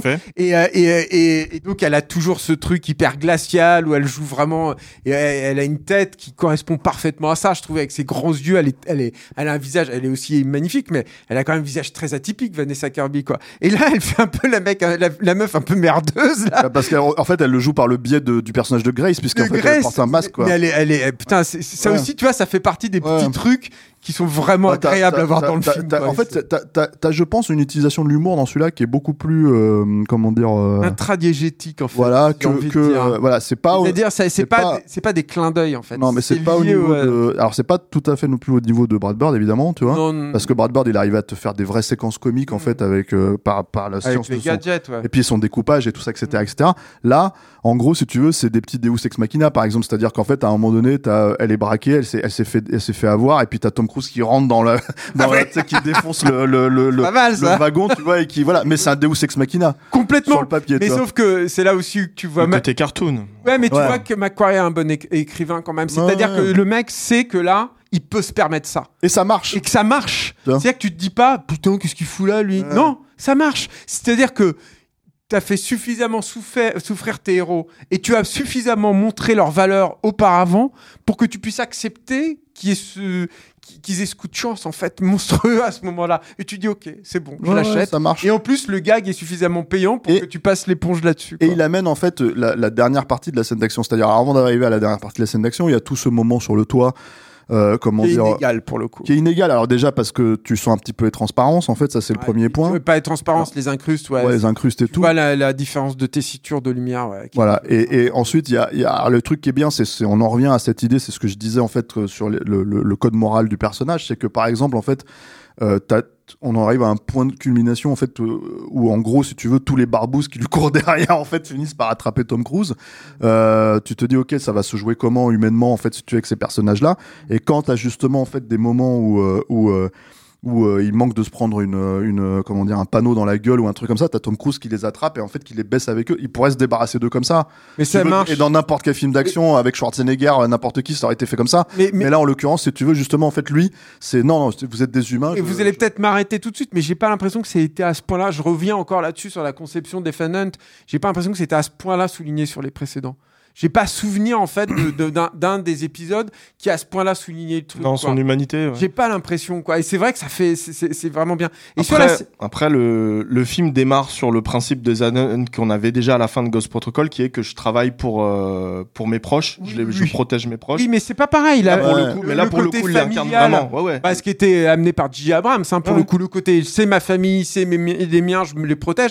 Et ce côté code moral dont parle Steph, en fait, depuis tout à l'heure et dont on a déjà parlé sur la Constitution Fanon, j'avais juste, je mets juste une petite bille sur un truc qu'on a déjà évoqué, mais je trouve qu'on a, euh, vraiment, ça, ça, ça nourrit le personnage et ça, ça, ça participe à la réussite du film. Et pour le toit, pour le truc sur le toit du train, moi, je suis d'accord, hein, c'est pas la meilleure scène du film, euh, loin s'en faut. C'est pareil, je trouve que c'est pas déshonorant, c'est pas un truc qui m'a fait sortir, mais c'est pas un truc que je retiens. Mais il y a quand même un truc que j'aime beaucoup, qui est cette scène où ils, ils sont sous le, sous le tunnel, qui est hyper proche, en fait, du machin. Ouais. Tu l'as déjà vu à peu près ça dans Speed par exemple ou des trucs comme ça, mais à ce point-là en fait où ils sont obligés il y a une espèce de combat au couteau qui commence à commencer. Ouais. Alors c'est pareil, Macquarie étant Macquarie, il le pousse pas au pinacle comme aurait pu le pousser, ça manque d'un petit payoff en fait, ce petit truc là, il y a un petit truc où tu te dis ah t'aurais dit- pu pousser un tout petit peu plus, mais c'est cool déjà, elle est sympa, c'est sympa quoi. donc t'as le crash, t'as le crash du train après. Ah, bon, C'est-à-dire voilà. Et donc, là on arrive en au fait avec les morceau. wagons, avec les wagons qui commencent à se détacher, etc., etc. Et les trucs qui tombent et tout. Et t'as donc t'as, t'as ce plan qu'on voit dans la bande annonce hein, où t'as Tom Cruise qui qui est rattrapé par, euh, je crois la nana, hein, il me semble, Mm. si je dis pas de bêtises, par Par Grace, Grace, quoi. Et en fait, en gros, euh, euh, où c'est toute évidence, il a fait sa cascade lui-même, et pas du tout sur fond vert. Hein. Tiens, voilà. Euh, mais, euh, mais bref. Et, euh, et le truc, c'est que donc en fait, il se fait attraper. Euh, et, euh, et du coup, en fait, chaque euh, wagon Hmm. commence à, à, à, à Ah, chuter c'est de nouveau. Et donc, en fait, si tu veux, tu te retrouves avec des wagons à la verticale. En fait tu changes de décor Voilà. et à chaque décor t'as un nouvel enjeu Et t'as, et t'as, et, et- ça n'en finit et pas. t'as les quoi. dangers puisqu'en as fait t'as tous les des t'as- wagons, Ouais, et t'as les enfin, objets, t'as les objets en fait qui commencent à, à, à, comment dire, à qui se mettent à chuter. Il faut les éviter. Donc en fait, d'un seul coup, ça commence tout doucement avec la cuisine. Si tu veux, où les mecs ils sont en train de, je crois qu'il y a Non, c'est pas la avant. cuisine. Y a, C'est t'as t'as d'abord un wagon euh, un peu lambda quoi dans mon souvenir. Bon ils arrivent à remonter, t'as déjà cet enjeu là et tout avec la verticalité. Après t'as la cuisine. Alors la cuisine ce qui est génial c'est que bah c'est une cuisine. Donc euh, j'ai failli me mettre le fun une cuisine d'une copine il y a pas longtemps. Tu Ah vois bon en, faisant la bouffe pour ses gosses. Et, euh, et, et donc bah une cuisine ça prend feu. Ouais, tu ouais, vois, fait. Et, euh, et voilà et donc là c'est ce qui arrive. Donc ils ont le feu qui est en plus. Après il y a encore une autre étape avec le piano. Et Alors tout, mais ça c'est génial parce qu'en fait c'est c'est mortel. c'est le reveal du piano qui est mortel parce Ah qu'en ouais, fait c'est génial. moi quand j'ai vu ça je me suis dit ok c'est Bibi le coyote Ah, tu vois là c'est en fait c'est moi j'ai Ah, pas pu m'empêcher de rigoler tu vois dans ce moment là Ouais, parce que tu te dis il va se prendre un exaltant, quoi. ouais, il va se prendre un piano sur la gueule C'est mortel. Tu vois et, et, et, et quelque part alors cette scène elle renvoie un petit peu à la scène de comment ça s'appelle euh, de euh, dans le 4 encore Mm. une fois hein, on cite beaucoup le 4 Bah hein, ouais, mais rien c'est voilà la clair. scène on sait avec les bagnoles tu sais avec le le, le, le- tu sais euh, à la fin parking, le dans le parking en parking fait euh, mural Alors oui, à ceci de différence que là, en fait, là, moi je trouve aussi ce qui est hyper ludique, c'est que c'est très écrite cette scène ouais, mais c'est un vrai au niveau de, de, de scène d'action euh, et donc probablement plus de l'écriture que de la réalisation. T'as, t'as un- pour moi, c'est presque un cas d'école. Il faut que je le revoie pour vraiment me, dé- me- euh, arriver à dire un truc comme ça. Mais je- moi, je pense que ça va, être, ça va rester une référence pour Ouais, moi. Mais il faut que je le revoie. hein. Et, et, et, En fait, euh, t'as l'impression d'être dans un, dans un, comment ça s'appelle, euh, dans un, dans un, merde, euh, dans un Buster Keaton en fait. ouais, c'est- C'est-à-dire qu'en fait, t'es hallucinant. dans un truc. Et en fait, ce qui est génial, c'est que tu te retrouves dans. Tu as une variété de décors, en fait. À chaque fois, tu as le décor qui est renouvelé. Tu as une répétition. En fait, tu as une variation sur le même thème, qui a un truc dans l'action qui fonctionne toujours hyper bien. C'est-à-dire que c'est Jackie Chan dans euh, Contre-attaque, je crois. Tu, tu le vois avec ce- cet escabeau, tu ouais, vois. ouais. Et tu te dis, bon, il a un Jackie Chan escabeau. dans le Bronx. Qu'est-ce qui va. euh, Non, ah, non, non, non, non, je crois euh, que c'est Contre-attaque. D'accord. L'escabeau Ouais. Et, euh, Je suis pas et sûr. je suis à peu près sûr où il a cette espèce de salopette jaune. Je, le- je revois la scène. Mais euh, on, on vérifiera les commentaires, nous le diront. Mais euh, mais euh, donc il y a il y a il y a, il y a- il l'ouvre en deux. comme voilà, ça, et- et en fait, il fait plein de trucs. C'est bah, c'est un truc que je, Ouais. je cite cet exemple, j'aurais pu en citer d'autres, mais oui, il fait, en fait, il, il te dévoile une variété de, de possibilités incroyables. Il y a de ça en fait dans cette scène où tu te dis bon, ils sont dans un train qui est en train de chuter. Tu vas voir la répétition puisque te- t'as minima euh, trois voire quatre wagons à la suite, quoi. Tu dis mais qu'est-ce qui va Qu'est-ce qu'on peut faire? Bah, il y a une variation à chaque fois. Il te renouvelle les enjeux, il te renouvelle le truc. Et t'as un truc aussi où t'as l'impression qu'elle dure très longtemps sans que tu t'ennuies. C'est génial les scènes d'action, je trouve, quand elles font ça. Je trouve que quand une scène d'action dure très très Oh, longtemps, mais- parce qu'on en a vu plein des scènes d'action qui durent très longtemps, Mm. tu t'emmerdes un peu. Et là, elle dure très longtemps. En tout cas, tu as cette impression d'être rassasié, d'avoir un truc de tension énorme. Et en même temps, tu t'emmerdes pas une Mais seconde. parce que c'est ce, renouvelé à ce stade, en fait, dans, dans le dans les, euh, on va dire, parce qu'on arrive vers la fin du film et donc donc quelque part vers la fin du podcast. Et en fait, il y a y a quand même ce truc en fait de quoi, c'est bien fait. hein. Ouais, ouais, euh, de macro enjeu et de micro enjeu. En fait, c'est-à-dire qu'en fait, en gros, euh, tout, pour moi, ce qui fonctionne dans le film, c'est que en fait, ils arrivent à se renouveler dans les micros enjeux. C'est-à-dire qu'en fait, en gros, tu vas être dans un fait. truc où, euh, alors, qu'est-ce qu'on peut faire avec un train? Qu'est-ce que De Palma n'a pas fait dans son train à lui, tu vois, Ouais. quand il y avait la scène de train, tu vois, ce qui, bon, elle se ressemble pas vraiment à la fin, mais c'est sur un train, quoi, tu vois, mais, mais par contre, c'est un trope de film d'espionnage, c'est un truc qu'Hitchcock avait fait, a fait euh, En plus, c'est un vois. train un peu à l'ancienne, qui est en plus Bah, c'est dans, un, Express, tu dans vois. un, un- un environnement euh, absolument magnifique, puisque tu es dans les Alpes autrichiennes, je crois. Ouais, c'est ça, ouais. Même si, en l'occurrence, ils ont tourné en Norvège. Mais, euh, euh, Non, pas tout. euh, c'est le saut en C'est le moto, saut qui est en Norvège, qui ouais. en Norvège. Je crois que ça, non, ils ont tourné en Italie en Ah ouais. une grande partie et tout. Bah, c'est ça y ressemble en tout cas. Et le truc, en tout cas, c'est que bon, donc en fait, il, il, il- il travaille très très bien ça. Il travaille très très bien finalement, euh, comment dire, euh, tout ce qui se passe plus ou moins personne. Je dirais peut-être, j'enlèverai un petit peu ce qui se passe avec Essay Morales. Je trouve pas ça génial, tu vois. Euh, mais je pense que ça participe. En fait, la problématique d'Essay Morales et de ce personnage-là, là, de Gabriel, c'est qu'en fait, euh, c'est lié à- au macro, à l'enjeu macro pour moi. Et en fait, la problématique des enjeux macro, c'est Mission Impossible, c'est que tu as l'impression que ça s'appelle Mission Impossible, mais c'est toujours un peu facile pour eux de- d'arriver à faire leur truc à la fin. Tu vois, c'est-à-dire qu'en fait, en gros, c'est euh, le missile qui s'arrête à- dans le 4, en fait, à, à, à- tu sais, parce qu'il appuie sur le bouton et que, et que, et que, en fait, il tape dessus et que ça s'arrête, quoi. Tu vois, que le truc, le truc s'arrête avant d'arriver de percuter le, non, non, d'ailleurs, il le percute, mais il percute sur le côté, quoi. Euh, et, je trouve, en fait, si tu veux, c'est toujours à deux doigts de la catastrophe. Et là, normalement, avec cette entité-là, tu devrais en fait arriver à et surtout que c'est les derniers films ils l'ont dit ils ont dit c'est on arrête après ça quoi c'est fini mission impossible tu vois tu dis bah en fait c'est heureusement que tu as cette grosse scène d'action complètement folle tu vois parce que je pense qu'en fait en tant que spectateur je serais resté sur ma fin en me disant mais en fait euh, vous avez résolu quoi là finalement la fin dans ce film tu vois? Certes il y a une suite qui arrive tu vois? Apparemment vous l'avez pas encore écrite mais elle arrive tu vois? Et en fait le truc si tu veux c'est que tu as envie Bah, ils ont résolu euh, qu'ils ont la clé quand même.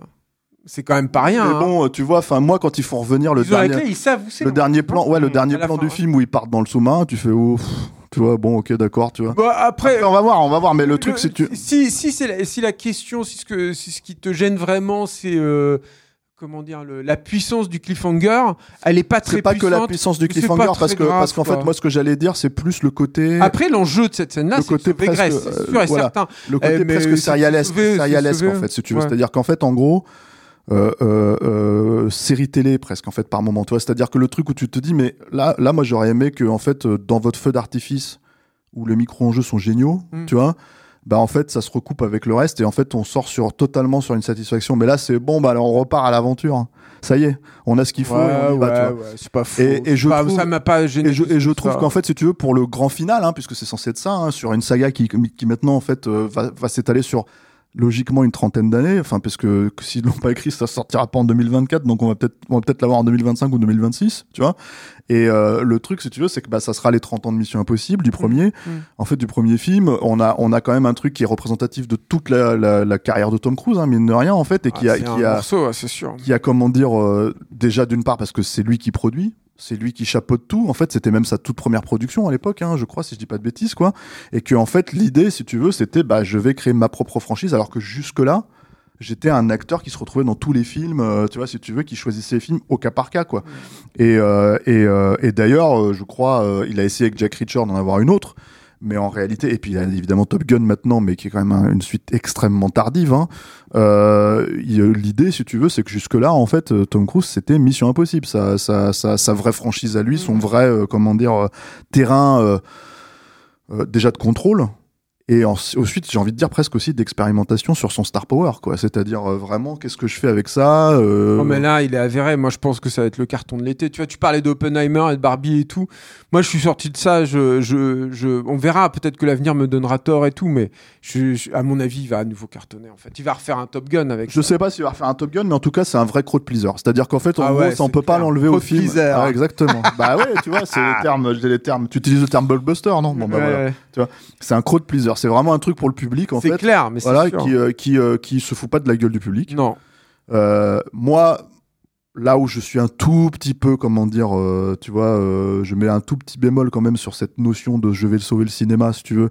C'est que pour moi, le cinéma, ah, c'est ce que moi, la façon dont je perçois le cinéma, si tu veux, c'est un langage.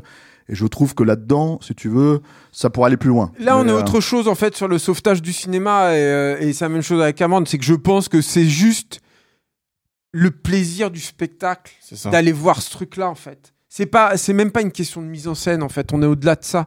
C'est, c'est, j'ai presque envie de dire quelque part. Et euh, tu sais l'importance que j'accorde aussi à ça quand même quoi. Mais, mais je pense qu'on, euh, c'est pas hyper important en fait. C'est, c'est le, le truc fondamental, c'est est-ce que tu as envie d'aller voir ça en salle? Est-ce que tu seras content en sortant? Moi, je pense Là, que même, c'est une je évidence pense que, les gens le qui vont grand aller le public- voir, ils vont être contents. Je pense que sûr. même le grand public, en fait, qui n'a pas forcément, qui se pose pas ces questions que nous on se pose sur la mise en scène, Steph. le sent en fait sans ce truc-là. C'est truc, marrant parce que- qu'en fait, dans les défauts du film, bon, il y, a- il y a- il y en a quelques-uns avérés et tout. On, on parle surtout, mais je trouve que c'est plutôt bon signe en fait pour le film de ce qu'on aurait souhaité que le film soit, euh, et pas de ses vraiment de ses manquements. Tu vois, depuis le début, on a parlé, on a Ah, dénoncé quelques je manquements, pense- je pense- je mais, pense, mais en euh, fait, et, et je trouve que c'est plutôt bon signe sur la qualité Voilà. du film quand même. Après, voilà. Donc moi, c'est ce que je disais. Euh, évidemment que, en fait, euh, dans le cadre de ce qui sort en fait depuis quelques années, euh, l'été à Hollywood, si tu veux, c'est quand même le haut du panier. D'une certaine manière, je pense que certaines personnes auraient pu dire la même chose sur au moins une grosse partie des séquences de Fallout. Hein. Tu vois, le, le, le saut dans le vide, tu vois, ce genre de Ouais, choses. Fallout, Moi- c'était vraiment pété quoi. Moi, moi, je, moi, je, moi, je sais que mal mon, écrit mon- et mon tout, problème, c'est qu'à partir du moment où tu vois, je vais voir un film de Macquarie et que le film, en fait, il n'y a pas de scénar et ils le disent, tu vois, je veux dire, euh, c'est c'est Ah ouais. c'est problématique, quoi. Mais euh, là, en l'occurrence, c'est un peu mieux conçu sur ce, de ce point de vue-là, Ouais. tu vois, enfin largement. Ouais, même. merde.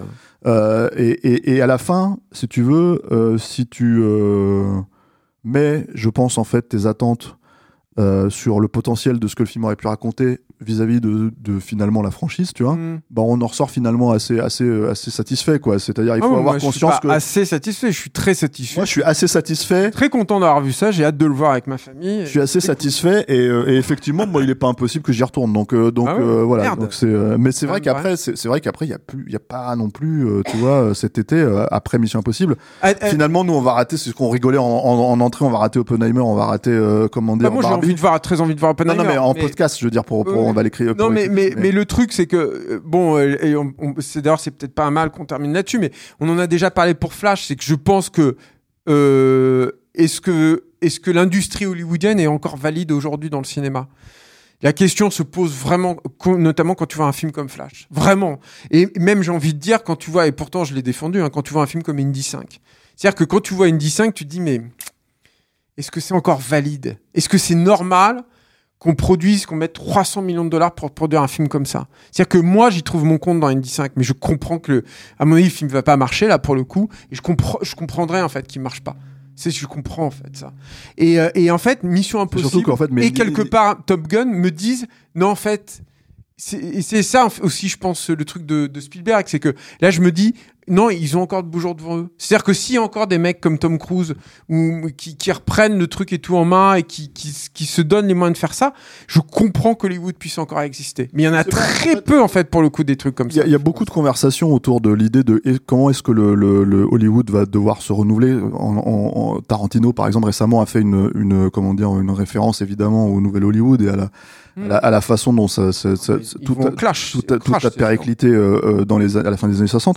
La vraie question, c'est euh, comment dire, euh, est-ce que Hollywood va pouvoir vraiment se renouveler? Ça, c'est le premier point.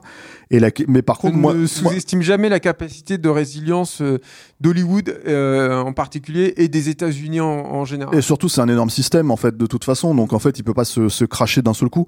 Et l'autre truc, c'est que moi, je pense à tout prendre, ce que Tom Cruise fait là, éventuellement, en tout cas, peut-être pour les dix prochaines années de sa carrière, tu vois, euh, c'est s'assurer sa place en salle, au cinéma. Ah oui, C'est-à-dire sur grand écran. Et, euh, et dire, je, je, je travaille pour ça, je milite pour ça, je, je suis dans cette direction-là. Là où, effectivement, euh, tu vois, même un mec comme Cameron, que j'admire profondément, quoi, hein, dit, bah, si on doit aller sur Netflix, on ira sur Netflix, qui, moi, me fait un peu chier quand je l'entends Ouais, ça, ça. fait mal au cœur. Ouais, mais le truc c'est que voilà Disney Plus en l'occurrence. Mais le truc si tu veux c'est que et en, en sachant que il aura pas cette finition là. C'est-à-dire il aura jamais la finition qu'il y avait sur Avatar 2 en fait chez Disney Plus. Tu peux pas en fait euh, faire un film à Oui, c'est potentiellement euh, combien combien ça va Euh, plus coûter Avatar la 2, question, mais c'est d'autant plus inc- incompréhensible que ce discours de Cameron que que euh, et quand bien même c'était un rendez-vous manqué, ça faisait partie des problèmes pour moi de, de la voie de l'eau. Mais quand tu inities des trucs comme le relief d'abord et le- la haute fréquence ensuite, c'est aussi une façon de réclamer le droit euh, au cinéma parce que c'est. Ah, pour moi c'est un, des gros problèmes à Hollywood aujourd'hui, c'est leur incapacité à innover euh, techniquement en profondeur sur l'expérience du, du, du spectateur. C'est ça. Hollywood a toujours fonctionné comme ça et ça, ça fait partie des, des problèmes. Mais on verra.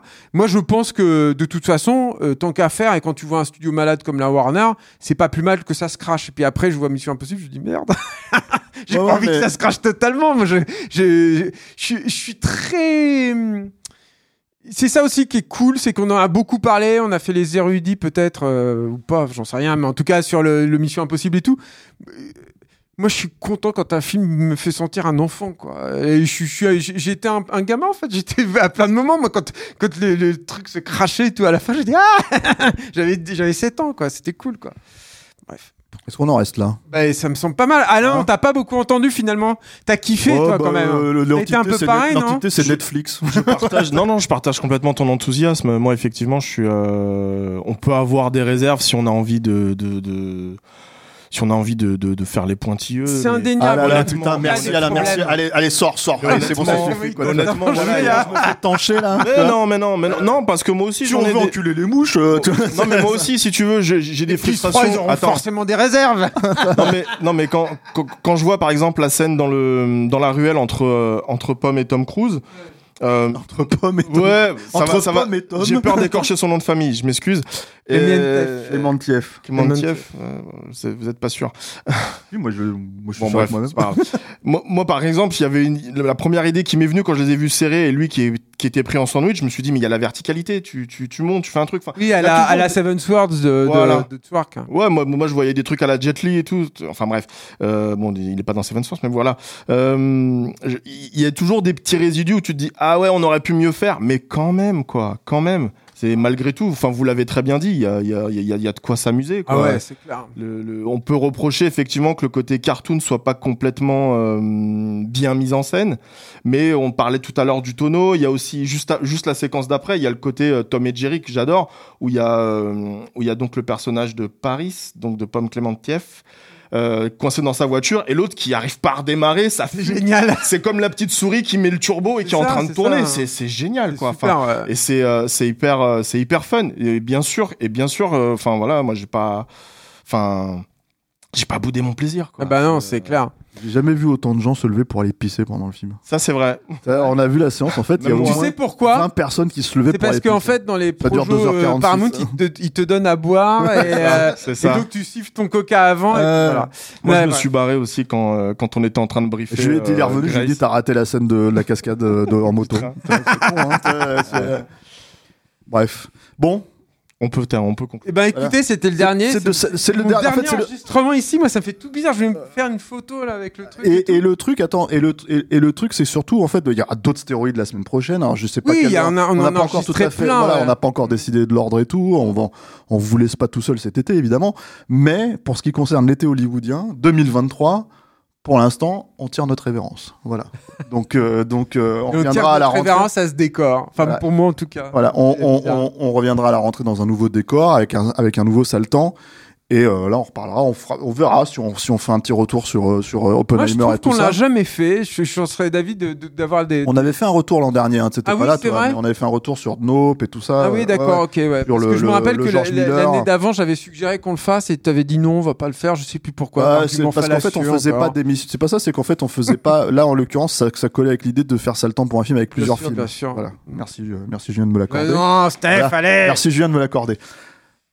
Alain, un petit mot puisque t'as le micro en fait pour nos tipeurs. C'est toi le chef. Hein c'est vachement important. Non, parce qu'à chaque fois, en fait, c'est vrai. Alors, on a, je sais pas, on a dû faire une heure et demie encore là sur cette affaire. Tout quoi. à fait. Voilà, c'est ça. Donc, voilà, putain, vous avez une heure et demie de stéroïdes sur Mission Impossible. quoi. Mais on a refait toute la saga. Hein, c'est pour ça, quoi. Ne nous en Bah, en pas. fait, euh, comme t'en avais jamais parlé avant, en fait. Ouais, c'est vrai. C'est, c'est- on se disait, ça, ça, vaut le coup de refaire. euh, voilà, on a, ça, ça valait le coup de revenir un petit peu dessus, quoi. Euh, mais en même temps, il y a plein, il y a plein de super vidéos sur Internet, hein, euh, sur euh, sur ça. Moi, je sais que Bobine, ils ont fait, ils ont fait une vidéo sur euh, comment Mm. dire, sur Mission Impossible. Voilà, donc euh, repasser derrière, c'est, est-ce que c'est vraiment important? Puis tout le monde connaît un peu, c'est quand même très connu Mission Impossible aujourd'hui, quoi. Tout le monde sait comment ça s'est un peu fabriqué. Toutefois, en fait, donc voilà un petit mot pour nos tipeurs, hein, pour les remercier en fait de le, comment dire, euh, de leur soutien. Euh, encore une fois, c'est important pour nous, surtout maintenant qu'on va, qu'on va un petit peu se, se- un- encore un peu plus se professionnaliser. euh, j'ai envie Ah de oui, dire. on est, on, est, on est un peu contraint, ça fait longtemps, comme on vous l'a dit et tout, donc on a, on a beaucoup de- d'étapes à franchir. Et euh, Capture va continuer, en tout cas pour l'instant. Voilà. Mais, mais c'est vrai qu'il y a plein de choses qui font que les- nos, nos implications euh, diverses et variées sont aussi un peu. Un- tout ça est très précaire. Et on quoi, est beaucoup voilà. en fait mine de rien aussi. C'est ça le truc, c'est qu'on n'est pas, c'est pas, voilà, c'est, c'est, on n'est pas juste Et- un et- youtubeur, euh, tu vois. Et que ce soit Alain ou Stéphane, leur investissement est total. Et- Faut, vous avez pas idée en fait. de chaque personne, même en fait à, son niveau, c'est pas la, le- c'est pas la question. Ouais, Toi, bah, quand tu prépares, si, quand tu c'est prépares le, quand tu prépares le long podcast et que t'as 9 Oui, ça, pages je de notes, toi euh, voilà, Ah, c'est sûr. tu vois. Ouais, mais moi je regarde les films, c'est tout, quoi. Tu vois, je vous laisse parler, mais je sais que vous allez surcompenser. Et euh, du coup, en fait, le truc, c'est que non, mais après, et on a conscience aussi d'un autre truc, c'est qu'on sait fait que c'est pas forcément facile en ce moment pour n'importe qui, en fait. Oui, Euh, je veux oui, dire, voilà. Donc même en fait, aider. euh, c'est euh, s'abonner en fait sur YouTube, ça nous aide en fait. Ça a l'air con comme vous ça, mais en fait, si vous pouvez mettre un petit com, si vous pouvez partager sur un de vos, vos réseaux sociaux, si vous êtes sur les réseaux sociaux, ou le conseiller, comme le dit Clémence, toujours de façon un peu systématique. Donc j'ai l'impression comme c'est très écrit et très dit au début de ça le temps, tu, l'entends plus trop en fait ça, mais il faut en parler à mais- vos amis. Mais c'est vrai que c'est si vous nous, si vous appréciez en tout cas notre travail, si vous l'appréciez pas, c'est autre chose quoi. Il y a pas de problème. Mais si vous l'appréciez pas, vous êtes plus là au bout d'une heure et demie. normalement. Mais, euh, non, non, mais voilà. Mais, mais, et voilà. Donc, c'est- tout. En fait, on, on va.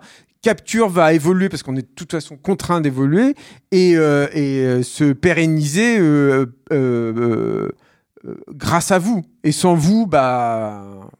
Non, il y a ça, et puis en fait, encore une fois, il y a ce truc, c'est que calme. effectivement, ça, il y a la, y a la, y a- il y a la problématique financière. dire au bout d'un moment. Et après, il y a la problématique Non, en fait de sûr. visibilité, c'est-à-dire qu'en fait, encore une fois, pour nous, c'est encore, ça a l'air con. Je sais qu'on voit, vous avez ça, vous avez l'habitude quand vous allez sur YouTube, des gens qui vous disent, eh, abonne-toi, mets la cloche, machin, tralala. Mais le truc en vrai, c'est que en, en fait, pour nous, plus on est vu, plus on est euh, sollicité, euh, plus on est, euh, comment dire, euh, euh, euh, visible. Et en fait, plus on peut gagner en indépendance, en fait, tout bêtement. C'est aussi, bête que ça. Et mine de rien, en fait, euh, quand on défend le type de cinéma qu'on défend, la manière dont on le défend, euh, c'est important. Pour nous, c'est un pur truc de passionné. Donc, en fait, euh, voilà, c'est là, en fait, où on s'est dit. il y a euh, des podcasts qui sont financés par des studios, par exemple. Faut que les, voilà. euh, et et c'est vrai que si tu, tu fais un podcast qui est financé par un studio, bah tu dis pas ce qu'on peut T'as dire pas à dire Flash, ce genre de choses, voilà. que Vincent a dit sur Indiana Jones 5, tu vois tous ces trucs là quoi. Donc ou Clémence. Donc voilà, ça, ça aussi c'est c'est hyper ce important. qu'il Et, faut et c'est vrai hein. qu'on fait, on- je veux pas non plus qu'on qu'on passe pour des plaignous, c'est-à-dire que depuis un an, à Capture, le nombre de succès, de, de marques d'affection que les gens nous ont, nous ont montré, on n'a jamais eu ça. Les, les- les scores, moi, je- j'ai pas regardé dernièrement les scores sur YouTube et tout, mais la dernière fois que je les ai vus, j'étais même le, sur Lustig, le, le succès que vous nous avez apporté, c'est incroyable. Le succès que vous avez apporté au, au, au MOOC que Steph, il a, il a, dont il était rédacteur en chef, c'est énorme. Euh, le, là, on, euh, au, au moment où on vous parle, on va faire une, euh, une projection au Club de l'Étoile. C'est plein. Enfin voilà, on a plein de trucs. Et il y a un autre truc qui est très bizarre c'est qu'on on, on est reconnu aussi dans la rue de plus en plus. Je sais pas ce qui, euh, en quoi ça te Ça concerne. ouais. Je ne cherche absolument pas ça. Moi, c'est le seul truc qui m'intéresse là-dedans, c'est déjà de vous rencontrer de visu, c'est toujours un plaisir. Mais c'est c'est surtout que je me dis, ah bah, il y a des gens qui nous écoutent. on peut sembler, on est un peu seul, en fait, parfois ici et tout. Donc, que ce soit vos commentaires ou des trucs comme ça, et surtout quand on vous voit dans la, dans la vraie vie, c'est, c'est, c'est, c'est marrant. Et surtout, je me, je me rends compte que, ouais, putain, on est, on est écouté et, et, et sur un, enfin, je, je rencontre des gens dans des lieux improbables, quoi. Où je me dis, putain, il y a des gens qui, qui, qui sont là, qui travaillent là, euh, qui, qui, qui nous écoutent. Donc voilà. Donc c'est vrai qu'aussi, on, on se rend bien compte qu'on n'a pas envie du tout de lâcher capture parce qu'on est en train de, Non, non, de un- créer pas- un ça- truc qui manifestement a pas du succès, c'est pas l'idée, c'est juste une manière de dire et c'est important de le Bah, mais préciser. faut vivre. Voilà, les, si vous le précisez, tout ça, ça a un coût en fait euh, euh, dans notre vie de tous les jours. Euh, parce que parce que voilà c'est on le fait l'exigence qu'on essaye d'avoir hein, en tout cas Voilà. euh, l'idée de pouvoir euh, diffuser au moins au moins une émission par semaine euh, c'est-à-dire quand même euh, 52 émissions minimum par an quoi c'est et, on, on- en fait on compte pas Noël enfin on prend on prend pas on prend pas les fêtes de Noël on prend pas les fêtes du Nouvel An hein, on est là Bah hein. là, on va pas prendre les vacances d'été. Hein. Non, vous allez on- avoir du vous aurez un podcast chaque semaine en fait, euh, peut-être des fois deux émissions, hein, euh, suivant l'actualité quoi. Mm.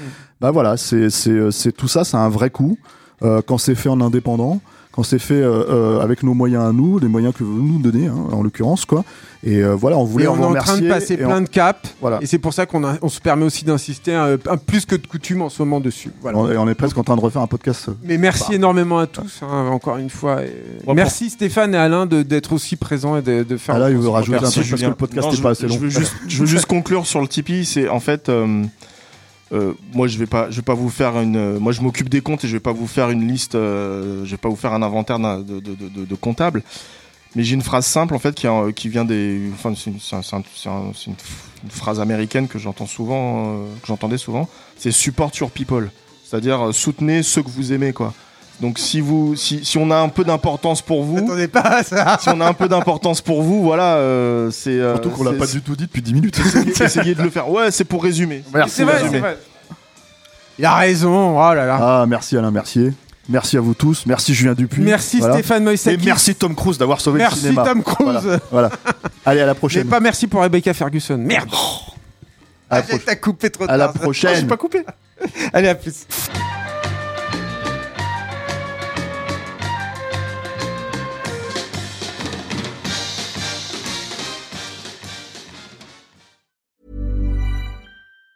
Planning for your next trip? Elevate your travel style with Quince. Quince has all the jet setting essentials you'll want for your next getaway, like European linen, premium luggage options, buttery soft Italian leather bags, and so much more. And it's all priced at 50 to 80% less than similar brands. Plus, Quince only works with factories that use safe and ethical manufacturing practices. Pack your bags with high-quality essentials you'll be wearing for vacations to come with Quince. Go to quince.com slash trip for free shipping and 365-day returns.